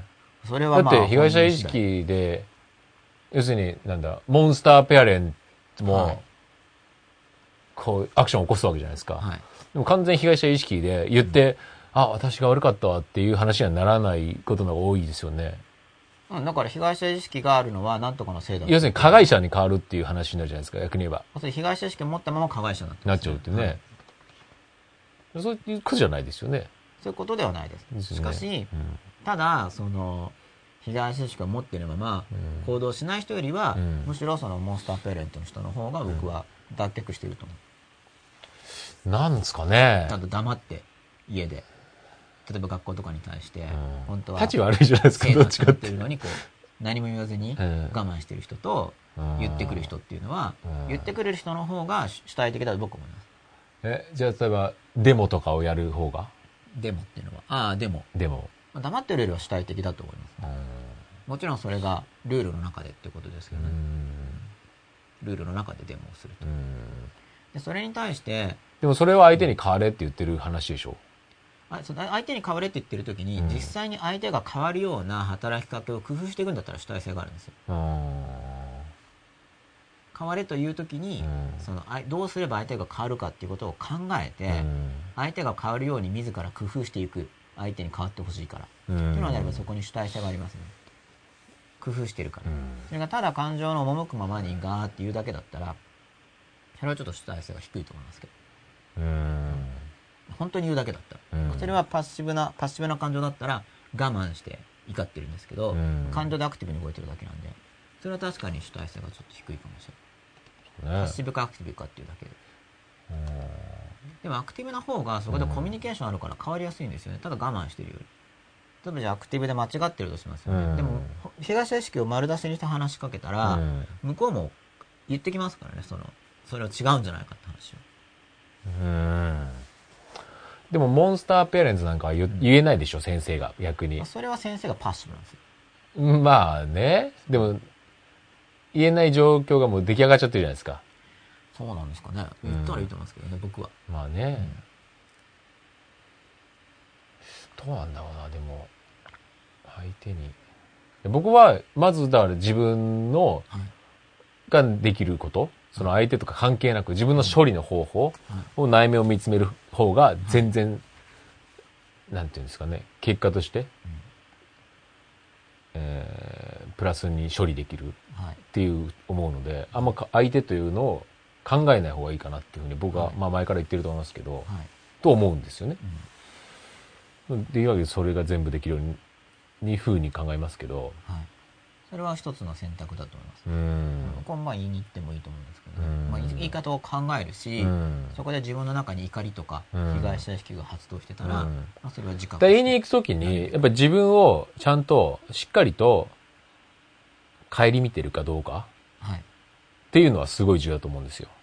すね、一時的な感情において相手に言っちゃう前に、はい、本当に自分に非がないのかどうか、はい、っていうのをやっぱりとにかく突き詰めるっていうのはすごい重要だと思うんですけどね。突き詰めれたら僕はその方がいいと思います、うん、で、そこの中で、やっぱりこれは言わないといけないなって言って初めて、はい、ちょっとあの、考え、で、多分そこまで言ったら多分伝わるかなと思うんですよ。はい、こう考えてこうやって考えたんですけど、やっぱりどう見ても、やっぱり変えて、変わっていただかないとっていう話ならば、伝わると思うんですけど、まあそうですね、うん。その段階が結構重要かなと思いますけどね。うん、検討できる人は。そうですね。ぜぜひ検討するようになれば。はい、もちろん内的な検討は、まあ、例えば自分の中の被害者意識の活動が見えるというだけでも、内部的に検討していることになるんで、ただその考え切るとこまでいっちゃうと、そこまで進まない人は全然発言できなくなっちゃうんで、やっぱり自分なりにある程度考えたら、もう話していった方が僕はいいと思うんですけど、ね、ただそれは私やっぱ文化が必要で、そのお互いに思ってることを言うことが良いことだという文化がないと、そうですよね、そうですよね。言ったこと自体で、またさらにね、バシバシッと攻撃されてしまうかもしれない。多分そっちの方が多いよ気がする。中途半端に行ったら、多分結局感情がぶつかり合うから、はい、お互いの都合がぶつかり合うから、また、言ったら、上司がどうのこうのって話をよく聞くんですけど、これ、これ間違ってるかもしれないですよ。僕の個人的な信念は、それでも思ってることを言い続けた方がいいと僕は思ってるんですよ。クビになっても。ただこれ僕の個人的な信念なんで、はい、クビになりましたって言っても僕は責任が取れないし、クビになるかもしれないし、嫌われるかもしれないし、無視されるかもしれないし、意地悪もされるかもしれないですよ。でも僕は言った方がいいと考えてるんですね。意地悪されておかしいと思ったら、またそれも言いに行くと。意地悪してるんですか、で、それで話が通んなかったら出ればいいんで、それはだからそこの文化がもし向こうが上司ということであれば、うん、そこから出ると、うん、でそれででも出れない状況だっていうのだから、うん、まあ、そこに被害者意識がやっぱあると思う、ん、上司との、まあ、僕も結構ありますけども上司ととかは、はい、あのー、僕の経験上はその自分の意見が何をどこを見ている意見かっていうのが一番大事だなとは思いますけどね。結局ね、はい、個人的な意見なのか、はい、もっと全体の意見なのかっていうところがすごい重要だなと思って、やっぱりその上司よりももっと広く思考が成立してれば、はい、まあ大体丸く収まるなっていう、それが自分の個人的な意見だったら、まあ潰されるなっていうふうには思いますけどね。うん。まあそれも僕はどんどん言っていくと、うん、経験しますからね。まあそうでしょうね。若いうちはね、個人的なね。で個人的なの言った時に、うん、まあ相手が親切であれば、うん、それがどうして受け入れられないのかって説明してくれますよね。確かにね。それでだんだん学びがあると思う。で、言われて納得する場合もあるだろうし、そう言われてもってなる場合もあると思うんですよ。でもそれは実際にその対話が起こったから、そうですね。考えが変わるきっかけっていうものを得ることができるんで、自分の中に困ってたあんまり変われないし、特にあの、これまで言えなかった人っていうのはもうどんどん言った方がいいです。もちろん叩かれるかもしれないし、場合によっては本当に肉体的な暴力を受けることもあると思うんですよ。まあ、だから本当に危なかったら引っ込めた方がいいかもしれないんですけど、言っていく練習をしないと、もう言うこと自体が怖くなっちゃうんですよ。そうするともう、確実に殻に閉じこもっちゃって、まあね、人生が開けないんで、確かにね。意見を言ったら通らないこともあるし、反対されることもあるし、いじめられることもあるんですけど、でもそれよりも、僕は言う方がいいかなっていう。まあもちろん多大なコストがある文化、言ったら殺されちゃうとか。今のところ日本ってそうじゃないんで、それだったら言ってった方が、まあ、さっぱりするかな。だって思ったこと言ってみんなが受け入れないんだったら、やっぱそこ去らないと。確かにね。そうですよね。前回みたいな、やっぱり。幸せにならないと思いますよ。話し合う文化っていうのがやっぱり、あまりにも少ないでしょうね。うん、確かにね。僕はそれは、人間の幸せにとってどうなんだろうって確かにね。思うんで。こういうのはいいですよね。あ言えるのが？うん。言う僕いいと思いますそうえっとね全然関係ない話ですけど、はい、関係関係なくないか。あの下越大学っていう大学があるんですけど、はい。はい、そこの学長さんがもともと慶応かなんかの学長で,、でそこ引退して今下越大学の、まあ正直ねえっと、退学率が4、3割だから4割ぐらいあった大学なんですよ。すね、そうなんですよ。退学率が。そう、退学率があって、まあそれの改革のために、はい。行ったわけですか ?2 年前か3年前に行ったみたいなんですけど、はい、で、その人のが、えっとね、なんか自分でこう、いろいろと、えっと、社会について批判してるような映像をニコニコ動画にアップしてるんですよ。はい、それはその学長が？学長自身が、はい、その今の政治はどうだとか、えっ、ー、と、松添は昔は良かったが、今はどうのこうだとか、なんかそういう話を学長自らが、アップしてて、はい、で、そこに、批判、どんどん、あの、書き込めって書いたんですよ。あ、ニコ動って書き込めじゃないですか。生徒に？生徒に、その動画に対してどう思うか、どんどん書き込めと。はい、で、暴言で構わないから、はい、何も言わないよりは、暴言でも、なんて書いた方がマシだみたいなメッセージが書いてあるんですよ。はい、今みたいな話ですね。だから意味で。書いてくれてるんですか？そうそうそう、書いてあって。で、まあそれがどう関連したかわからないですけど、はい、かなりの退学率が減ったっていう、はい、1割とか2割とかになったっていう。素晴らしい。なんかその、要するにアウトプットさせることを徹底的にやらしてるですよね、改革が。まずアウトプットするのいいと思います、ね。うん。でそういう場ができる多分、要するに結局アウトプットする場がないのがやめてっちゃう。要するに居場所がないってことじゃないですか。はい、そうですね。アウトプットできる場っていうのはやっぱり自分の居場所になるだろうなっていう。うん、そう思います。ね。あとはそのアウトプットみんながするようになった時に、うん、やっぱりそのソフィスあの詭弁の人が勢力を持つのよくないんで、うん、声の大きい人ですよね、うん、同時にみんなの、うん、まあ、何度も出ている基礎教養の話ですけれども、みんなの基礎教養を高めていかないと、ガーっていう人がなんか、みんなしょうがないからって聞いてっちゃうんで、まあね、だから多分そのガーっていう人が、多分学長自らがやっぱりそれを多分中心にやってんじゃないかなと思って。そのためにみんながとにかくそういう人であれば、一人一人がその詭弁っぽいものとかっていうものも学んでいけるので、その経験値が高まれば、そうですよね、引っかからにくくなると思うんですよ。そね。そのおかしい言説とかおかしい言論に、確かに、ね、どんどんどんどん言っていけばいいし、おかしいこと言ってくる人にはおかしいですねってやっぱり、おかしいと思ったらそれまた言うっていうか、それめんどくさいですよ。その方が手続き多いから、言って、言い返して、言って言い返して。めんどくさいんですけど、でもそれをやっぱりきちんとやっていくことで、互いの成長もあると思うんですよね。そうですよね。はっきり言ってめんどくさいですけど、でも確かにそれやってないと、価値があると思ってやるっていう感じ。ちょっと勉強して喋り方が上手な人の意見が正しいと思ってしまうっていうところはありますね。だと思うんで。そうですね。みんなでどんどん言って、確かにね、おかしいことはおかしいという、まあ、納得できないことも多々あると思うんですけどね。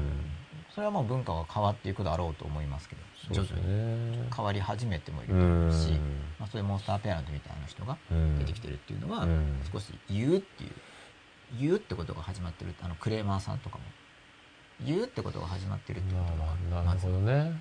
そそういう見方をすると、完全にいいこととは思わないけど、まあ、まあ、初期の初動の一歩としてっていう。はい、なるほどね。ああ。確かにそういう見方をすれば、要するに前はやったら、えー、ぐっとこらえて我慢してたかもしれないものを、とりあえず言うようになってきている。なるほど、なるほど。し言われる側がまだ対処が進んでない面うん、確かにね。うん、あなるほど、なるほど。進化の過程ってことですね。だと思いますね。まあもちろん悪い方に行っちゃったら、その結果変な方に転がっていっちゃいますけれども、ね、みんなでどんどん行って、告白ですよね、思いを。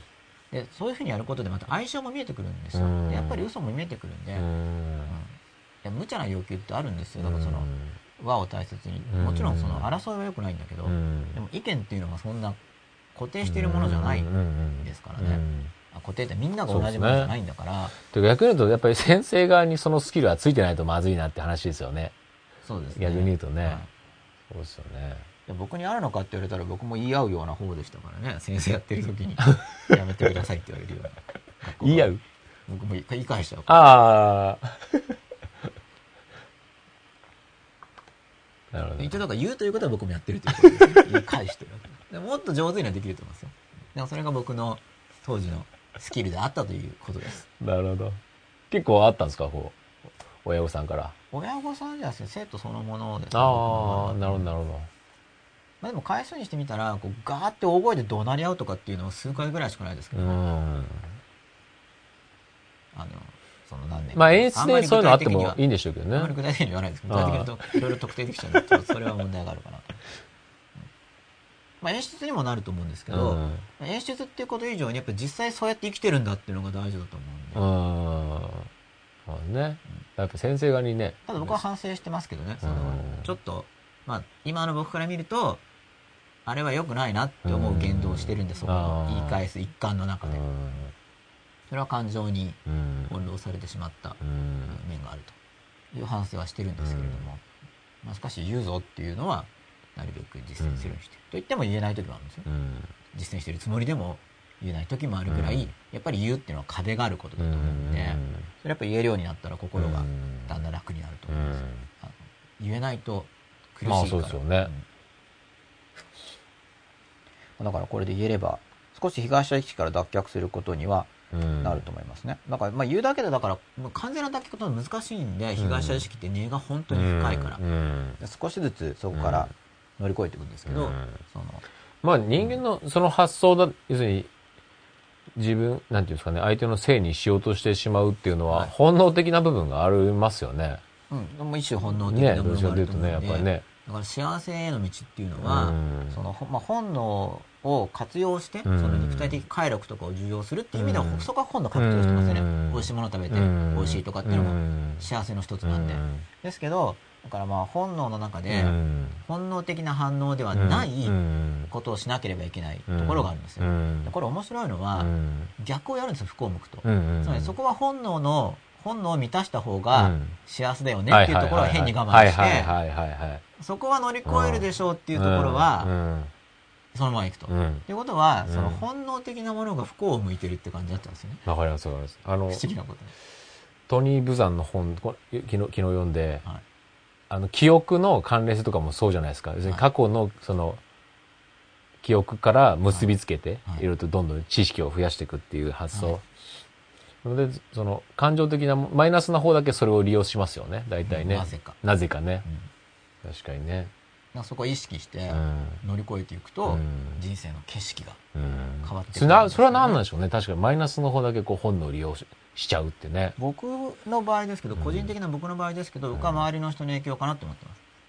僕の生まれの生まれの生まれたああ、なるほど、なるほど。そこが例えば、いや、完全にだから先天的なものじゃないんじゃないかなと思ってるんですよ。まあ、その、先輩方の思考がどうだったかっていうね。すごいもともと、もう、すごい幸せ側に歩んでいる人の中にポンと生まれた場合は、初めからそれがインプットされるから、確かにね。かなり変わる気がしますね。確かに確かに。でもそこで、自分の生まれが、でやって、それのせいだってやるのが被害者意識なんですよ。そうですね。そうだとしても、自ら行くんですよ。そうですよね。それはそれで。改革していかなきゃいけないですね。だって下には下があるし、上には上があるんだから、それはだって、もっと下もっと下っていう常に下には下がいますからね、悲惨な方悲惨な方っていうのがあるんで、逆に恵まれてる方、恵まれてる方っていうのもあるわけだから、まあ、どっかそこの途中のどこかで生まれるわけじゃないですか、生まれるだけじゃなくてその後もいつもそうですよね、常に下には下があって、上には上があるんで、でもどんな状況にいても状況のせいにするんじゃなくてだからそれは自分の心のその時の反応のレベルっていうのがあるから、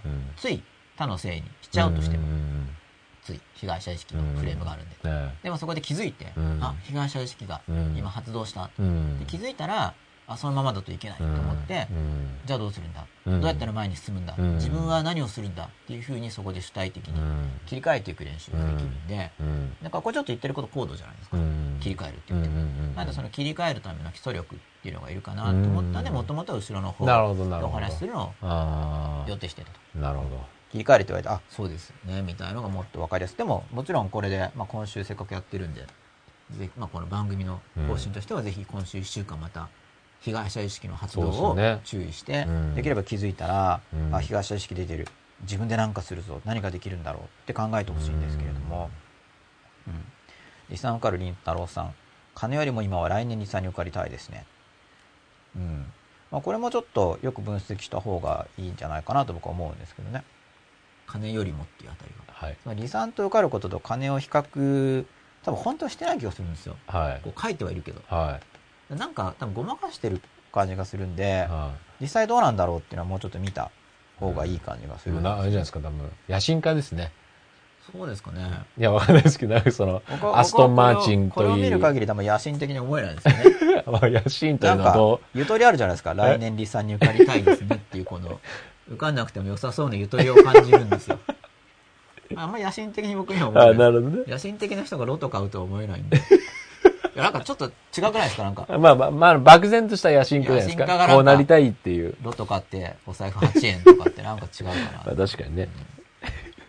確かにね。でも野心家まだいかないけど、野心はあると思います。いや、あ、そうか、そうか。野心はある。なるほど。そうか、野心と野心か。だけど、あんまないと思うんですよ。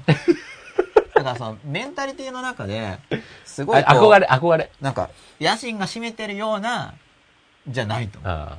まあそうですね。はい。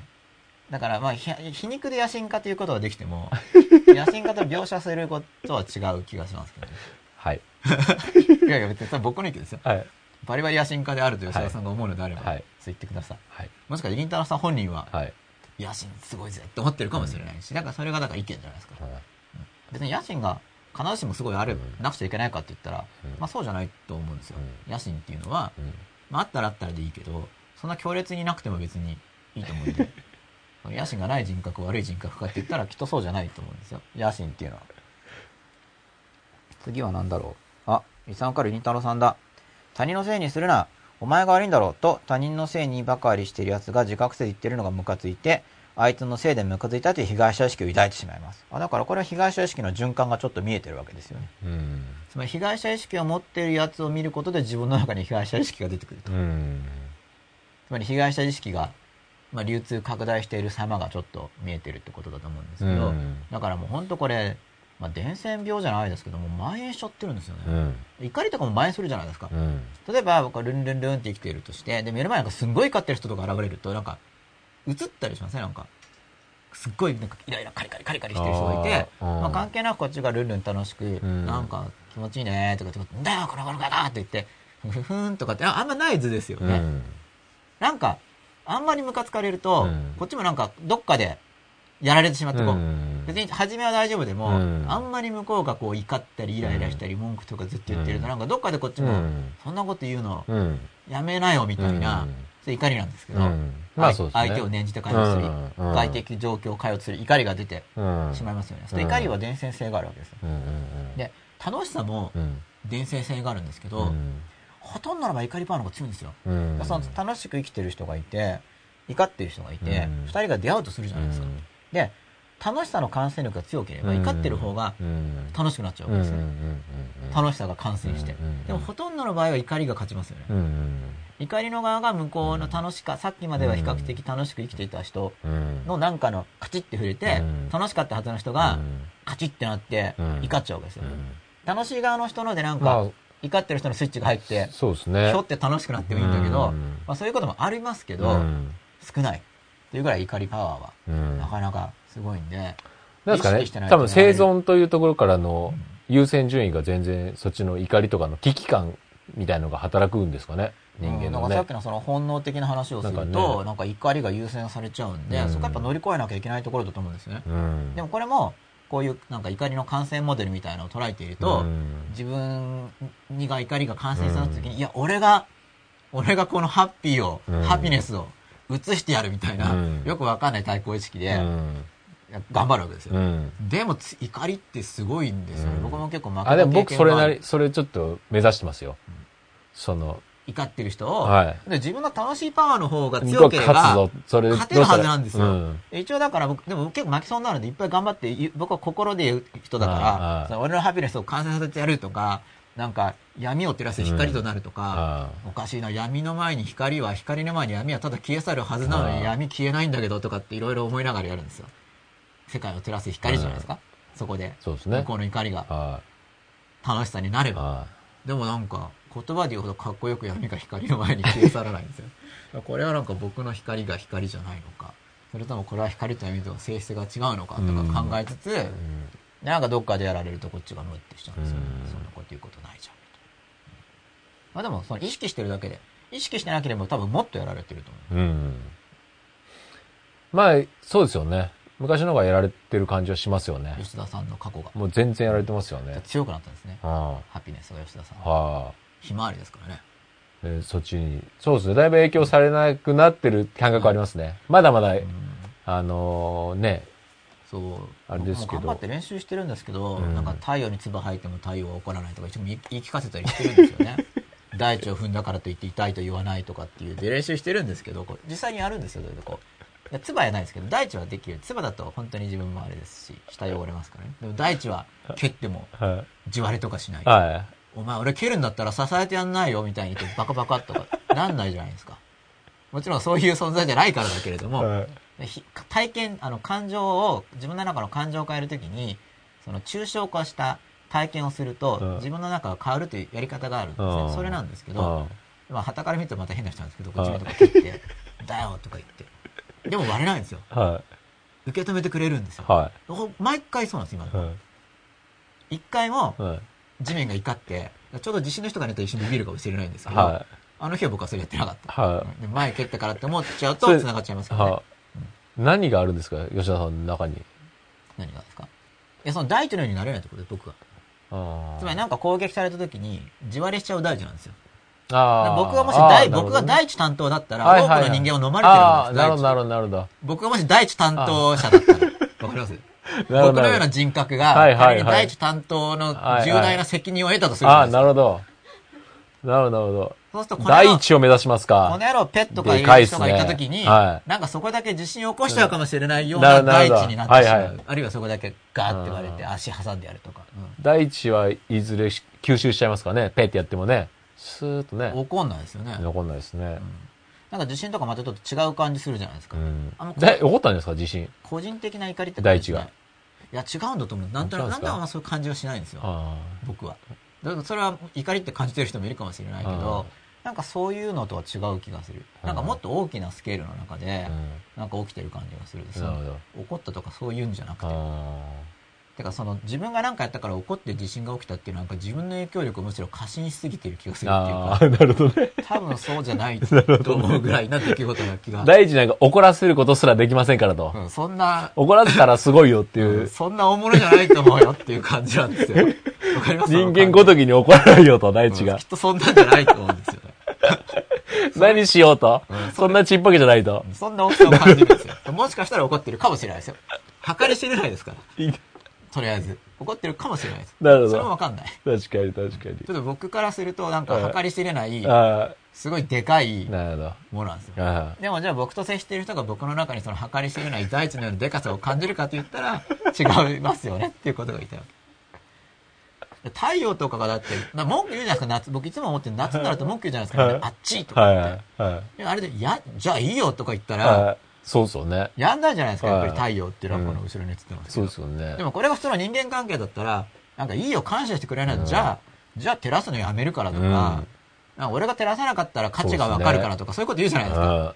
うん。もう、あっちよっていうのももう被害者意識ですよね。もうもう完全に外部のせいねそうですねはい太陽とかだから、で僕もさまあ思うんですよ、うん夏とか、うんあの、あっち行って。ねあっちよとか言いながら。者意識があって、それ、かまず寒い時は寒いとか思うくせに、うん。これも疑問だったのさ冬は寒いって言って怒るでしょ。で夏になると暑いとか言うじゃないですか。ねなんなんだ夏を待ち、待ちわびてるのにね。なんなんだ俺はみたいなね感じなんですよ。確かにね。なんなんだこのメンタリティは。早く来してって言ってんの？に行ったら来んなよって言われてる感じですよね。そんな感じですからね。ねでも、へそ曲げないじゃないですか、一応。すごいですよね。そういうのを感じながら、うんあの、ちょっと模範イメージっていうんですかね。確かに要するに人間だとそこまでの人が身でかいっすね近にいないから、うん太陽とかやっぱでかいですから。でかいですね。うんあれでみんな養われてるわけです。確かに。金くれとか憧れの太陽ですねう。ん。だからやっぱ日の出とかは感動するし。そうですねやっぱ。日の出僕感動するんですよ。なんか。いや、しますよね。やっぱ一応登るまではやっぱ登んないかもしれないって気持ちがうんほんのちょっとあるから。いやや、っぱ登ってくるとやっぱりなんうんか雄大で。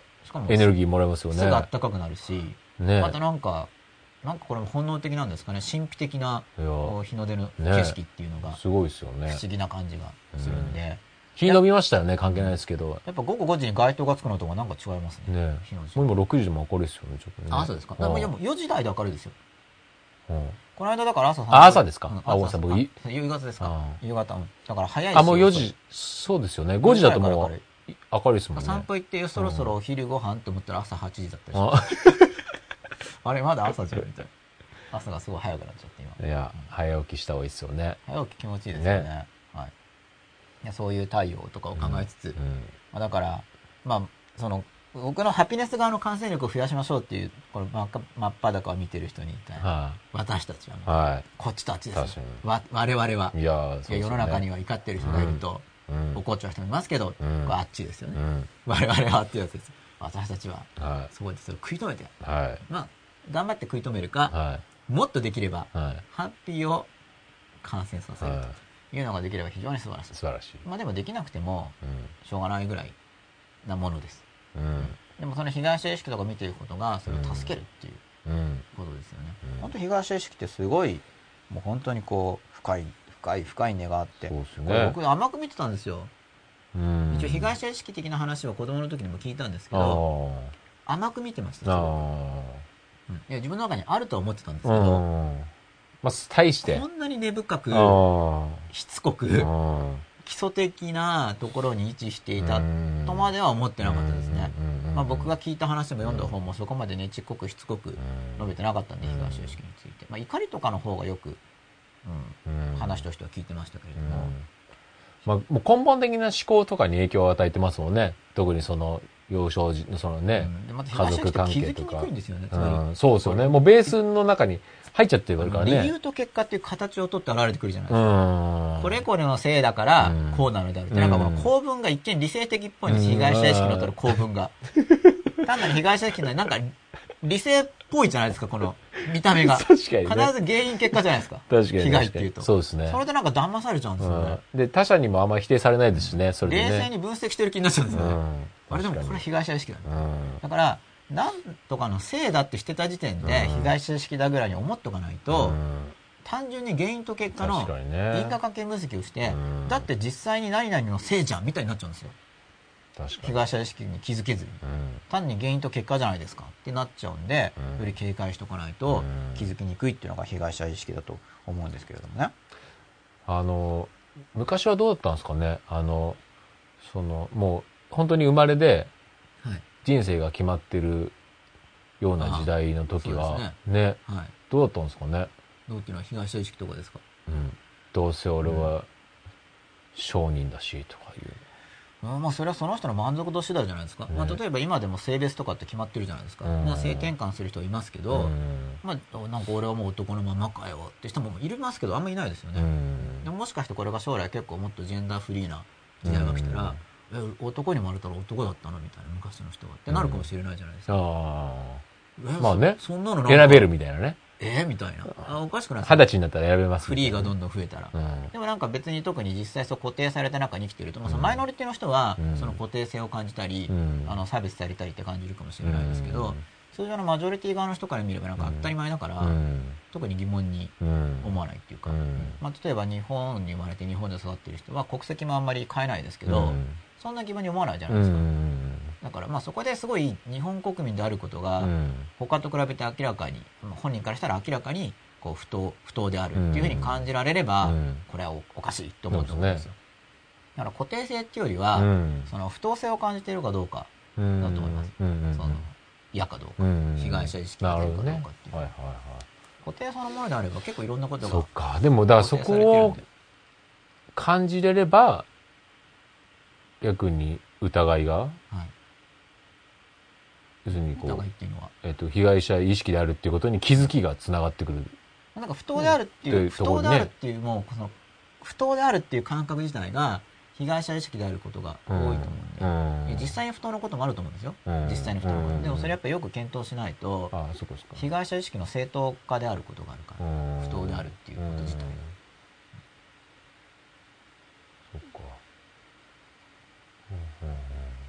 感謝意識は、まあ、これは語ると長いんですよ。そうですね。まあ、後々、まあ、これは、まあ、大きなテーマであるというのから強調したいです、僕としては。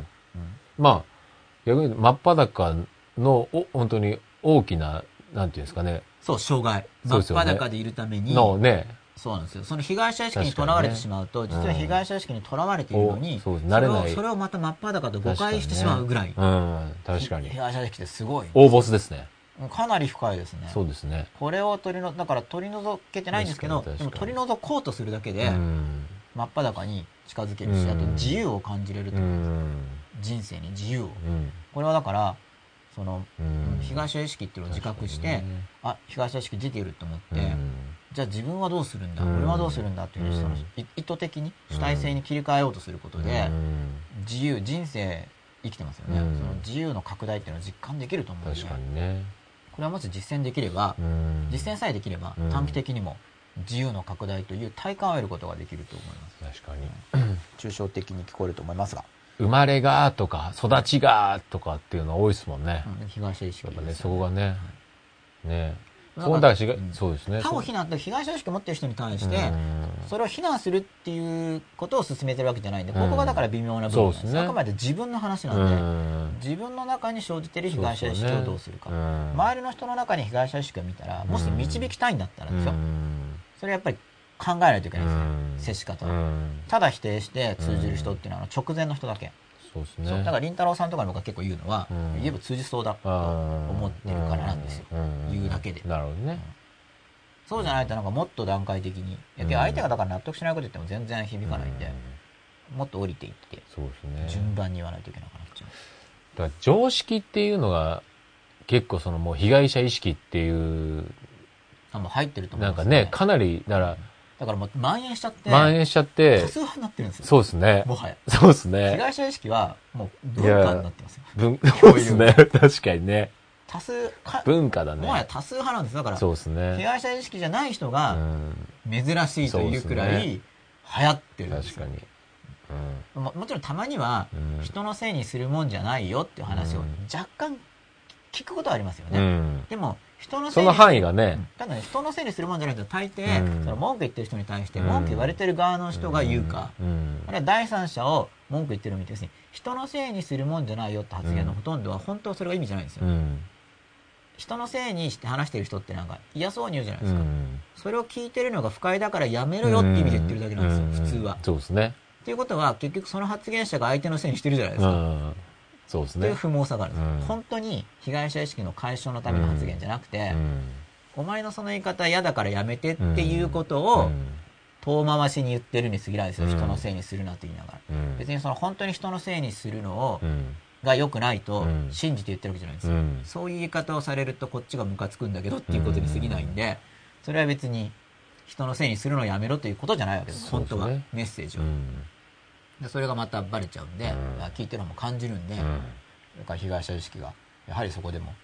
被害者意識を持って文句言ってる人の周りの人が人のせいにするんじゃないと発言する人も、被害者意識に基づいて言ってることがほとんどで、そうですね。被害者意識すごいですよ、ちょっと凛太郎さんのまたつぶやき読んでもいいですか？自覚せずというのは言ってるやつが他人のせいにしてることを自覚しないで自分のことを棚に上げて説教することを意味してます。そうですよね。うん、そう、それはだから被害者意識ですよ。で、それを聞いている人もまた被害者意識を抱いてしまいやすい。アンダースコリスカナスコアさんです。私は被害者意識該当者だから仕方ないみたいに被害者意識を持ったまま周りに対して怒ってるなと思います。でももっと良くなりたい。うん、被害者意識を自覚して、で、急に被害者意識良くないって言ってもピンとこないかもしれないんですけど、うん被害者意識はどうも良くないものらしいと思って、うん、もし、えー、そう思ってくれるのであれば、うん、1週間また実践して、うん、被害者意識があった時にあじゃあ私はどうするんだろう、被害者意識ではなく、うん、他のせいにしてたら。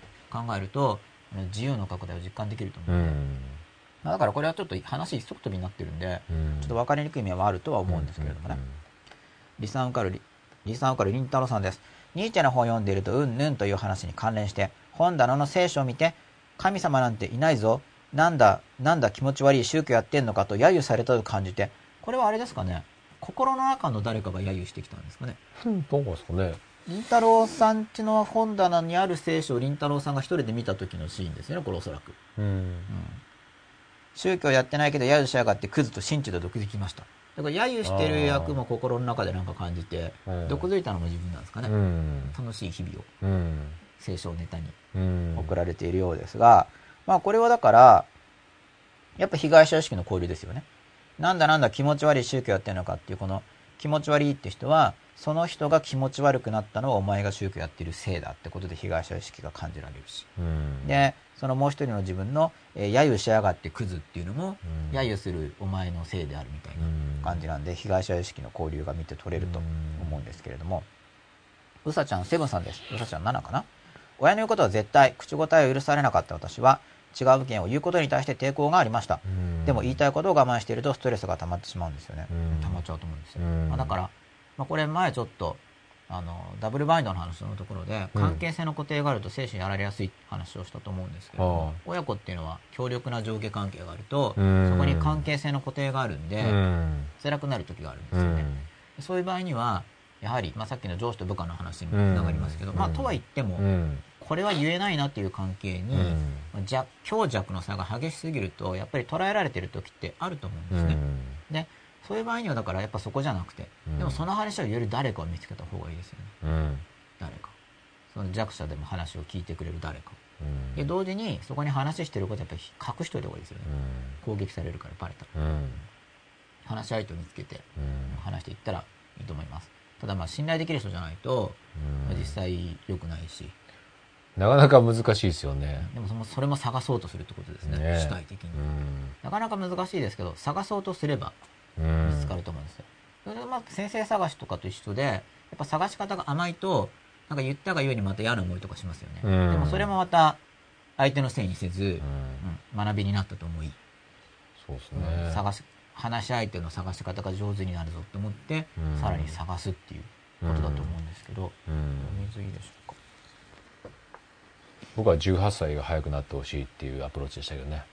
とにかく18を待つっていう我慢する。悲願志願で、うん、18の悲願を目指して。そうですね。きたわけですね、うん、でもこの親の親の言ってることを、はい、例えば疑うとか、はい、親も別にその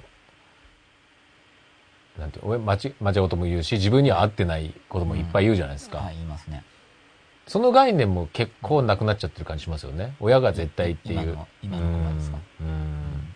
それは結構怖いなっていう気がしますよね、親がっていうか基本的に絶対とかないですよね。ないですからね。だからその誰でも。疑う？疑問を持つ、はい、っていうのと被害者意識ですごいリンクするじゃないですか、はい、自分で考えるっていうのかな。うん。いやそれがあれば、被害者意識も絶対減っていくじゃないですか、思います。何かに依存したりとか、はい、何かにその、えー、意思を委ねていれば確実に被害者意識になりますよね。それうまくいってる時はいいんでしょうけどね。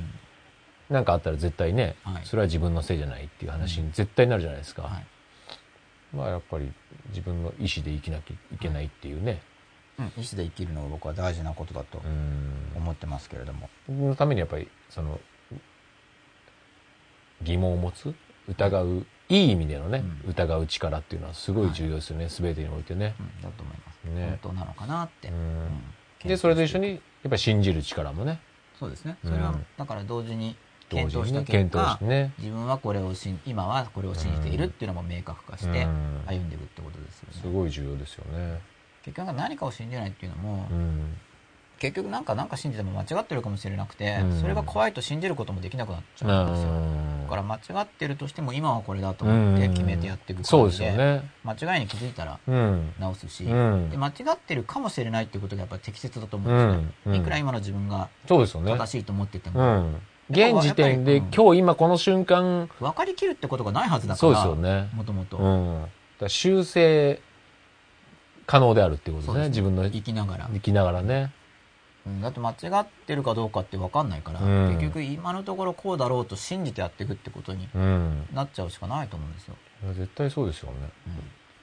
多分だから僕も前言ってるように多分第30夜で言ってることと今言ってることは多分全然違ったりするでしょうし。僕もそうだと思います。ね、だからそういうね、はい、そこも大事ですよね。アウトプットすることで別にそれを。だからそれが生きてるってことだから、ね、変わるっていうかいい方向に変わっていかなきゃいけないと思うし。そうですよね。で出さない限りね成長できない部分っていうのも大きいですしね。そうですね。出すことで変わることは僕は非常にたくさんあると思います。である程度ね他者からの批判も浴びせられね、ね、はい、それで強くなるし、ね、あとやっぱりあそうだなって思って再検討して、うん、そうですよね。自分の考えが変わることも当然あるわけだし、うん。うん、やっぱりさらさらけ出すと嫌がよでも考えなきゃいけないことがいっぱい出てきますからね。そうですね。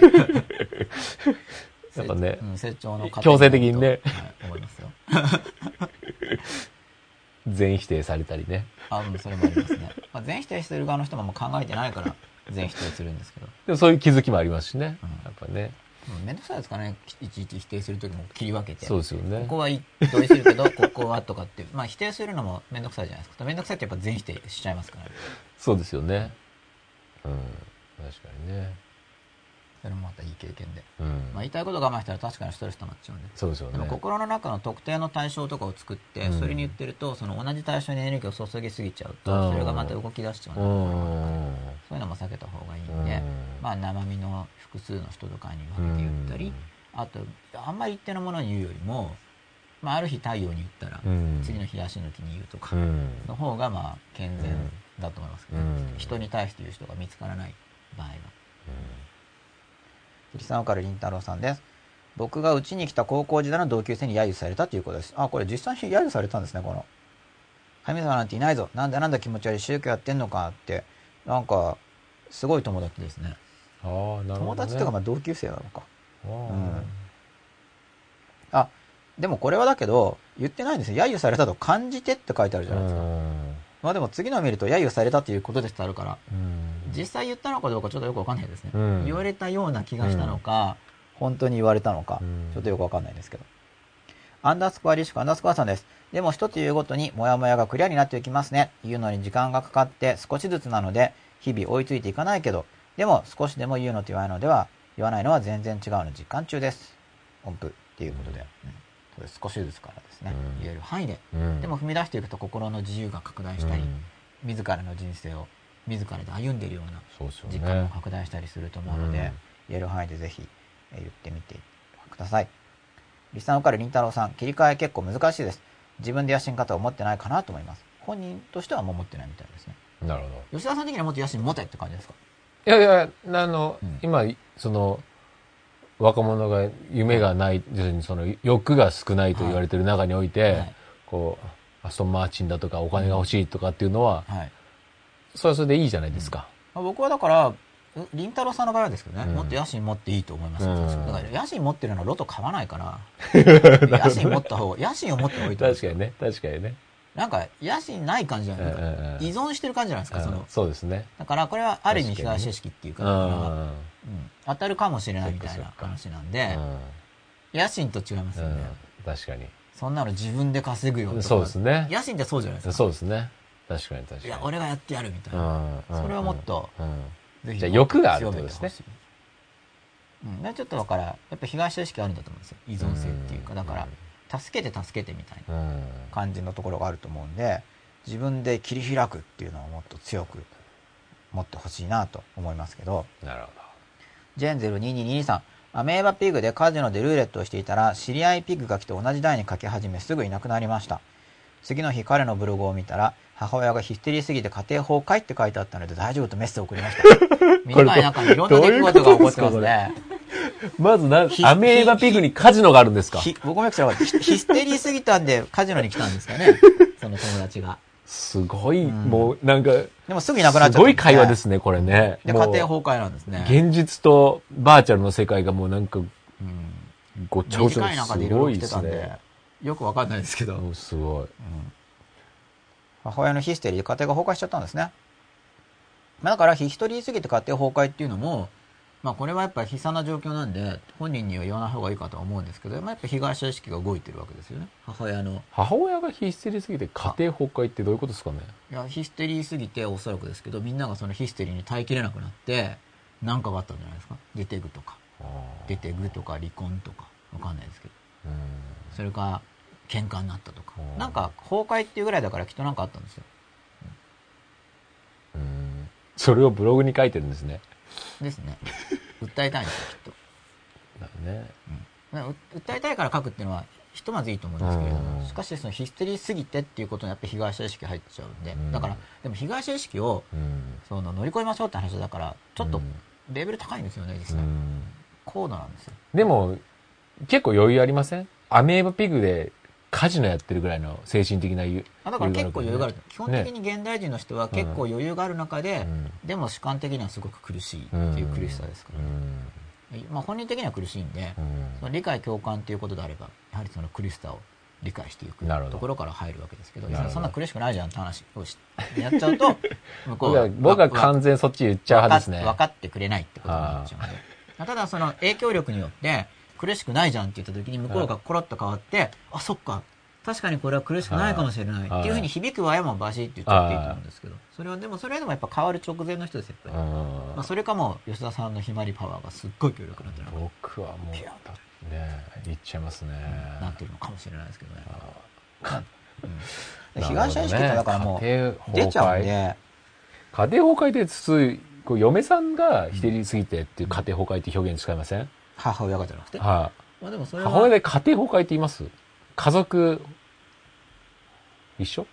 わからないです家庭崩壊っていうのかな？もしかしたらこの彼が結構年齢がいってて、うん、彼の家庭が母のヒステリーで崩壊したのかもしれないああ、なるほど。短いツイッターがいろいろ考えられますからね。なるほど。ムーンテンビーナスさん。笑顔 VS 怒りだと笑顔が勝ちたいです。俺がハピネスを移してやるぞいきたいです。これぜひ頑張ってください。はい、これね、強いんですよ、怒りが。はい、僕もいろいろ闇に負けないぞとかって思うんですけど。みんながこう思ったら勝ちますよね。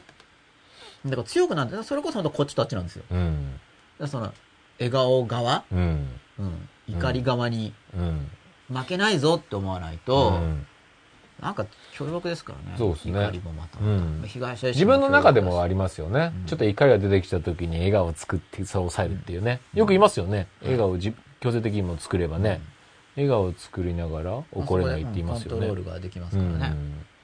怒ったらスキップするとか。スキップするとかね。はい、ありますよね。うん。ララララで怒りを表せないとかね。そういうのも大事だと思うね。いろいろ工夫して。はい。まあ押さえつけるだけじゃなくて、はい、その怒りも大事にしなきゃいけないんですけど、うん、とにかく被害者にならないってことが、うん、僕は大事だと思うんで、ななっちゃうんですけどならないようにするっていうことですね。次はあ S アンダースコア生島さん。確かにお店でご飯を食べている時に隣のテーブルの人が喧嘩してたりするとせっかく美味しいものを食べていてもなんだかなという気分になります。そうですね。ここで被害者これはありますね。だから被害者だから出るんで、うん出るんですよ。だからで、出ちゃうもんなんだというのを抑えた上で、しかしそれが自らを不幸にしてるから、だからこれ、すごい幸せになろうとする人用のコンテンツ、被害者意識云々っていうのは。みんなそうだから、みんなそうだからいいじゃんっていう話にもなるんですけど、でも特に幸せになりたい人はおすすめで,、で僕自身は特に幸せになりたいから頑張ってやってるわけです。よ、この被害者意識によって不幸になってるから自分が、まあ、自覚したら対処しようとするということですよね。うん、アンダースコアリスク、アンダースコアさん、静かな怒り手強すぎます。全容方法ってあるのでしょうか？静かな怒りの全容法。まず第一に自分の中が見えるっていうのが全容ですよね。その怒りが出てきたことによって、うん、自分の内部、心の内部がどうなってるかっていうのが見えてくるんで、うん、自分の心をきれいにしていくきっかけになりますね。自覚してこれは、なんていうんですか、静かな怒りというのは常になんかあるもんですかパッシ要は怒ってガーって言うんだったら自分でも怒ったり怒鳴ったりしてるから分かるじゃないですか、はい、怒ってる、うん、でも静かに怒ってると自分でも分かんなかったりしますからねでもそれを気づけるようになっていくと、自分の内部が見えてきて、人生が改善するっていうのが僕は全容方法だと思うんですけど、そのだから現れてきてくれるっていうのかな隠れっぱなしじゃなくて、出てきてくれてることにありがとうっていう自分が良くなれるから、うん、だって本当に悪さしたかったら隠れてずっと悪さしてればね、悪さをできるわけじゃないですか、うん、でも見見つけていいよってことで出てきてくれてることなんで、でもこの静かに行かれて全方って結構これによってすこれによってこうすごいパワーを発揮して、はい。世に出てる人って多かったりもしますよね。あ確かに行動力に転化する転化するありますよね、はい、ネガティブなものをね。うん反発心とか。反発心とかね。見返してやるぞとか。っていうのは、エネルギーになる大きな要因になりますよね。はい、はい、それで行動力を得て、うん、とりあえず結果の出る行動をやって、うん、で、結果が出たことによって、その後で感情の解消をやっていくっていうのは、現実的な一つの道だと思います。うん、まあ、欲とかも叶えちゃうと、その欲をまあ気にしなくなれるっていうのもあるんで、それもだから段階を踏んで、ステップを登っていくやり方だと思いますけどね。そうですね。いきなり心の中で書いて解消しようとしちゃうと、うん、解消してるんじゃなくて、抑圧して、正当化で騙されちゃう場合が多々あると思うんで、うん、じゃあまずそのマイナス感情でも行動力に転化してやっちゃえっていう方が、むしろきちんと解消されるってことはあると思いますね。そうですよね。うん、まあいろいろな側面から結局検討してやっていかないといけないわけですが、続きなんですけれども。はい吉田さん終電大丈夫ですか？はいまだもうちょっとです。もうちょっと5分とかですね。はい。じゃあこの被害者意識のだからやっぱ長いんでじゃあ次回2ですかね？そうですね。ぜひこれまだまだまだまだ全然。イントロなんですよ。はい。っていうのはもともとやっぱり初めは飛ばしてる上に、一応あれば、そこも言ってあるじゃないですか、だから飛ばして言うにしてもやっぱり少し準備がいる感じで、そうですね。そうするとやっぱりでも今週、やっぱ毎週やってますからね、毎週見てくださってる人は、じゃあ今週としては何かのせいにしてる時に乗り越えられなくても、確かに被害者意識って出るよねっていう、でもそれ本当にそれが原因なのってことなんですよ。本当の因果関係だったら100%じゃないですか、本当に因果関係だったら、って考えると100%じゃないわけだから、自分の中の心の構造も原因の一つですよね、つまり他の状況がなければ、その怒りとか出なかったかもしれないから、それも原因の一つできっかけではありますけれど、それだけでは起こらないはずなんですよ、自分の心の構造が同時にないと、だって別に起こらなくてもいいわけですよね。ですね。で重視してほしいのはその心の構造なんですよ。だから真っ裸っていうのは自分の心を見ていくってことなんで、これ自分の心の中の何かが、何かの構造によってこういう刺激があると、被害者意識が生じてしまうんだなっていう、その被害者意識が生じる仕組みがどうもあるぞっていうのに気づけると、で大事なのはじゃあどうするかなんですよ。被害者意識に気づいたら、そこで主体性が落ちてることが自覚できるんですね、このモデルを持っていると。被害者意識が生じたってことはイコール自由が縮小してるはずだ。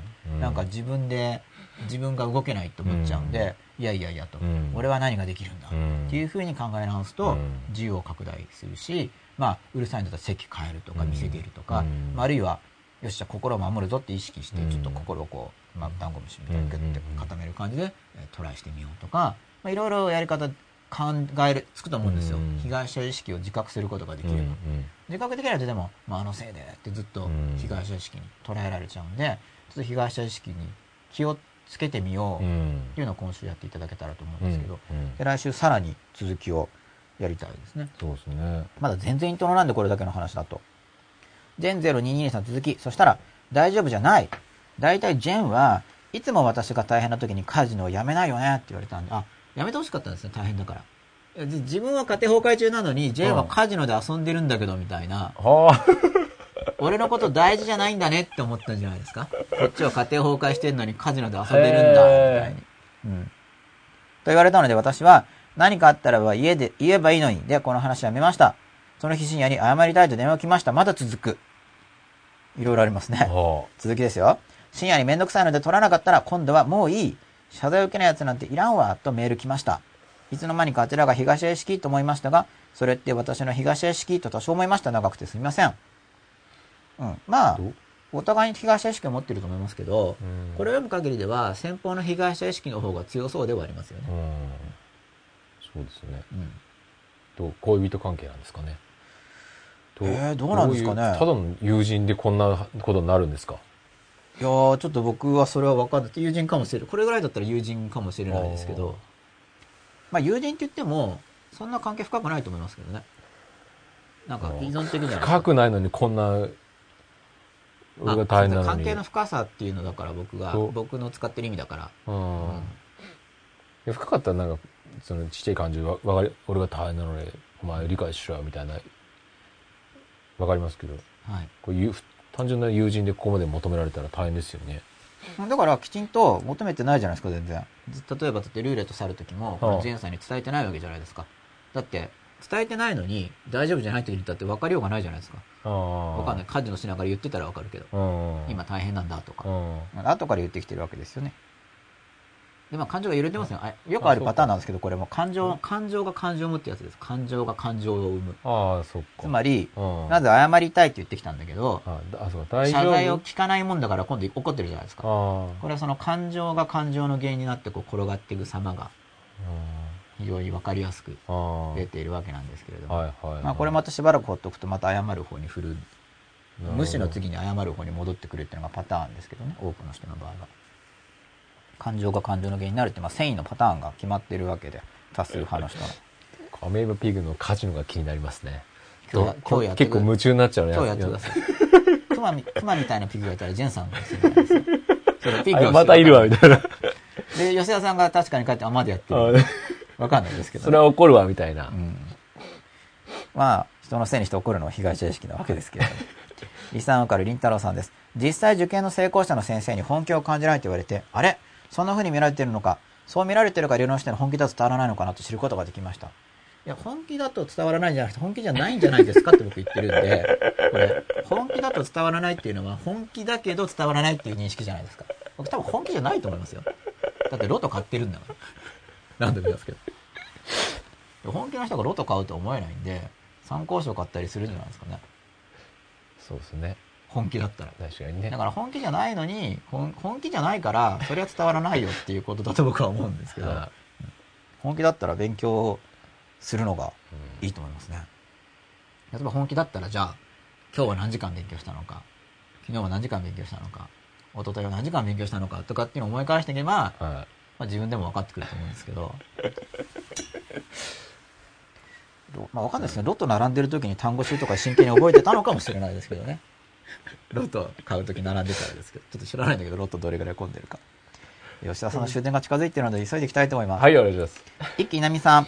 こんばんは。今日の吉田さんのお洋服は素敵です。素敵ですね。僕も会った時になんか、華やかですよね。ありがとうございます。うん今日は休みなんどうしても言われちゃったねと落ち込む時はありますが、ありますが、そういう時は自分によく頑張ってねと感謝の気持ちで語りかけます。感謝の引き出しを大切にしてます。うん、感謝の引き出し。実に大切だと思います。うん、リスナーわかるりんたろさんです。僕はよく不当だ、不当な扱いだと口走ってしまいます。被害者意識にかなりやられていると気づかされました。気づいたら、本当にいいですよ。気づいてください、ぜひ。いいですよね。不当だ、不当だ。なんか本当にさっき言ってた話がそのまま出てきてるみたいな。はいはい、そうですね。ありがとうございます、ね。26分前に。助かります、ね。はい。コーヒーミルクナンバーワンさん。振り返るとかなり被害者意識に乗っ取られてますというか世の中に被害者意識はびこってますよね。当たり前すぎて気づかないもんですね。いやー、本当にそうなんですよ。はびこってますよ。僕もだから気づいてるつもりで気づいてなくて探ってたなんか深い深い、うん、しょっちゅうやってるんですかみたいな感じで、ね、はい、びっくりしました。うん自分自身にですね。リサンからりんたろさん、言われました。ただ、揶揄されたと自分が感じたという書き方をしました。ああ、言われたんですね。で、だから、言われてだから、そのせいで起こるっていうのが、だから、被害者意識になるわけなんで、うん、なんか被害者意識が出ちゃうんですね。で出ちゃうものなら出た後でどうするかです。そこに選択とがあると。アナ337788さん、うさちゃん7さん、私も子供の頃そうでした。親の子供に対する権力の大きさは恐ろしい。ただ、私の親も祖父と祖母から口答えを許されなかったようでした。私は連鎖させないようにした一緒に頑張りましょう。もうその連鎖を。これは素晴らしい。マイナスの連鎖をせき止める。はい。まあこれは人類の希望ですよ。もう。せき止めを、せき止め、僕もせき止め頑張りたいと思いますので、もう完成しますから、ね、続いていくんで、マイナスも。うん。大事ですよ。大事だと思います。リサン受かるりんたろうさんです。先生の本を立ち読みして応用して僕が過去に一瞬でもクズバカと毒づいた全ての人に全ての良きことがなでるのように押し寄せるようにと怒りが浮かんで飲まれそうな時につぶやきます。ありがとうございます。これね、僕も一生懸命練習したんですよ。今でもやってますね。僕を、僕、結構ね、東できて理不尽の時に出やすいんですね。だから、僕を理不尽に攻撃した人にも全ての良きことがなでるのことを書きますようにとか、はい、僕からすれば僕が悪くないのに、僕を理不尽に殴った人にの願いが全て叶いますようにとか頑張って言うんですよ、でも殴りたいやつの願いが叶ったらまた殴られるんだけどなと疑問も感じつつも、これはきっとそう言うといいんだろうなと思って言ったりして一生懸命練習して、だから主語を、まあ、これはだけど段階によってはあんまりマイナス系の主語をつけるとよくないという考えも読むんです。けど、ついつい怒っちゃうわけで、例えばあのその人に非がある、悪い人とかって、こっちから見たら悪く見える人いますよね、そういう人に対してもいいことありますようにって言うってまあ練習ですよね。ただそれがあまりにも自分の心に矛盾を感じちゃう場合には無理しない方がいいかもしれないんですけどでもこの実践してるっていうのが実に素晴らしいと思うんですよ。実践してるということが。理算受かるりんたろうさん。参考書持ってますけどそうですね。行動が伴ってません。そう。そしたらそれは本気じゃないってことになると思うんでそれはやっぱ本気が伝わらないって言っちゃうと嘘が入り込んじゃうと思うんですよね、むしろなんどうして本気になれないのかと。おかしい。いや本気になりたいんだと思うんですよきっと、うん、なりたいはずなのになれないってなんか変じゃないですか、うん、そういうところから自分の中が分かってくると思うんで、うん、それで自分の中の整理がついてくると行動力が増すんですよね、やっぱり被害者意識があったり不当だって考えてると、自由が縮小して行動力が落ちちゃってると思うんで、そういうことに気づけると行動力が増すはずなんで、うん、まあ、こういう番組をきっかけに、はい、りんたろーさんの行動力を増すこと、はい、僕自身ももっと行動力を増やしてやっていこうと思いますけれどもね。はい、ということで、まあ、今日はなぜか流れがあって被害者意識の話になって、はい、話だいぶすっ飛んじゃったんでこれでも、はい、結構結構。本題本題っていうか、うん、ね真っ裸の本当に。すごい重要だと思いますよ。ね。真っ裸のこう、もう外側にある、そうですよね。かなり深い。なぜ真っ裸に人がなれないのかっていうところですもんね。重要な根を張ってますよ、この被害者意識は。だからこれをこのちょうど真ん中の、もともと僕もっと後ろとしたんですけど、このタイミングから意識していくっていうのは、そうですね。良かったかもしれないですいや、すごいね、後半の方向性というか、かなりね。なんでまあ来週もさらに議論を深め今日書き込みもねすごい皆さんいろいろと意見、はい、ね。すごい嬉しいですね。全くお知らせもしてないのに見てくださって、はあ、来週もだからまた10時そうですね。今度被害者意識2っていうことで。どんどん皆さんでこうね、はい、こいろいろ意見をね。もうそれ自体がまたその、ね、この告白っていう、そうですよね。いうことの練習になると思うので、うん、どんどんどんどん。普段のアカウントだと恥ずかしい人は別にそれを、はい、あれツイッターって複数アカウント取っていいんでしたっけ？いいんじゃないですか、うん、あとこれ別にまあ別にツイッターじゃなくてもなんか、場合によってはのアカウントでこれ、何でもできるんで、チャットの方でもいいでしょうしね。はい、開い作ってもいいですけど。まあタイムラインにあれば見ますので、うんうん、まあなんかつぶやいていただければとそうですね。来週もまた被害者意識でいこうと思いますので、はい、今週とりあえず自覚するっていうことで、はい、来週さらに深めていきたいと思います。そうですね。一応1週間ぜひ、そのね。僕もやってますから、はい、これは日々本当に。はい。ぜひ皆さん来週は、それぞれの被害者意識を1週間、1週間分を。あ、そうですか。じゃあ10時前とかにちょっとつぶやいて、あついい、ね、こんなことありました、体験談みたいな。いいですね、いいですね。つぶやいておいていただけると、いいですね、みんなで交流できるかもしれない。ぜひ、10時前に見るとみんなでこのタイムライン多分見れるじゃないですか。あそうですね。番組前にスタンバってる人たち同士で。それすごいいいと思います、ね、いいですね。また番組なんかいいですね。使い方かもしれないです。はい。はい。ということで、来週また10時頃からはい。やりますので、来週もどうかよろしくお願いします。よろしくお願いします。ということで、東屋敷でした。はい。ありがとうございました。おやすみなさい。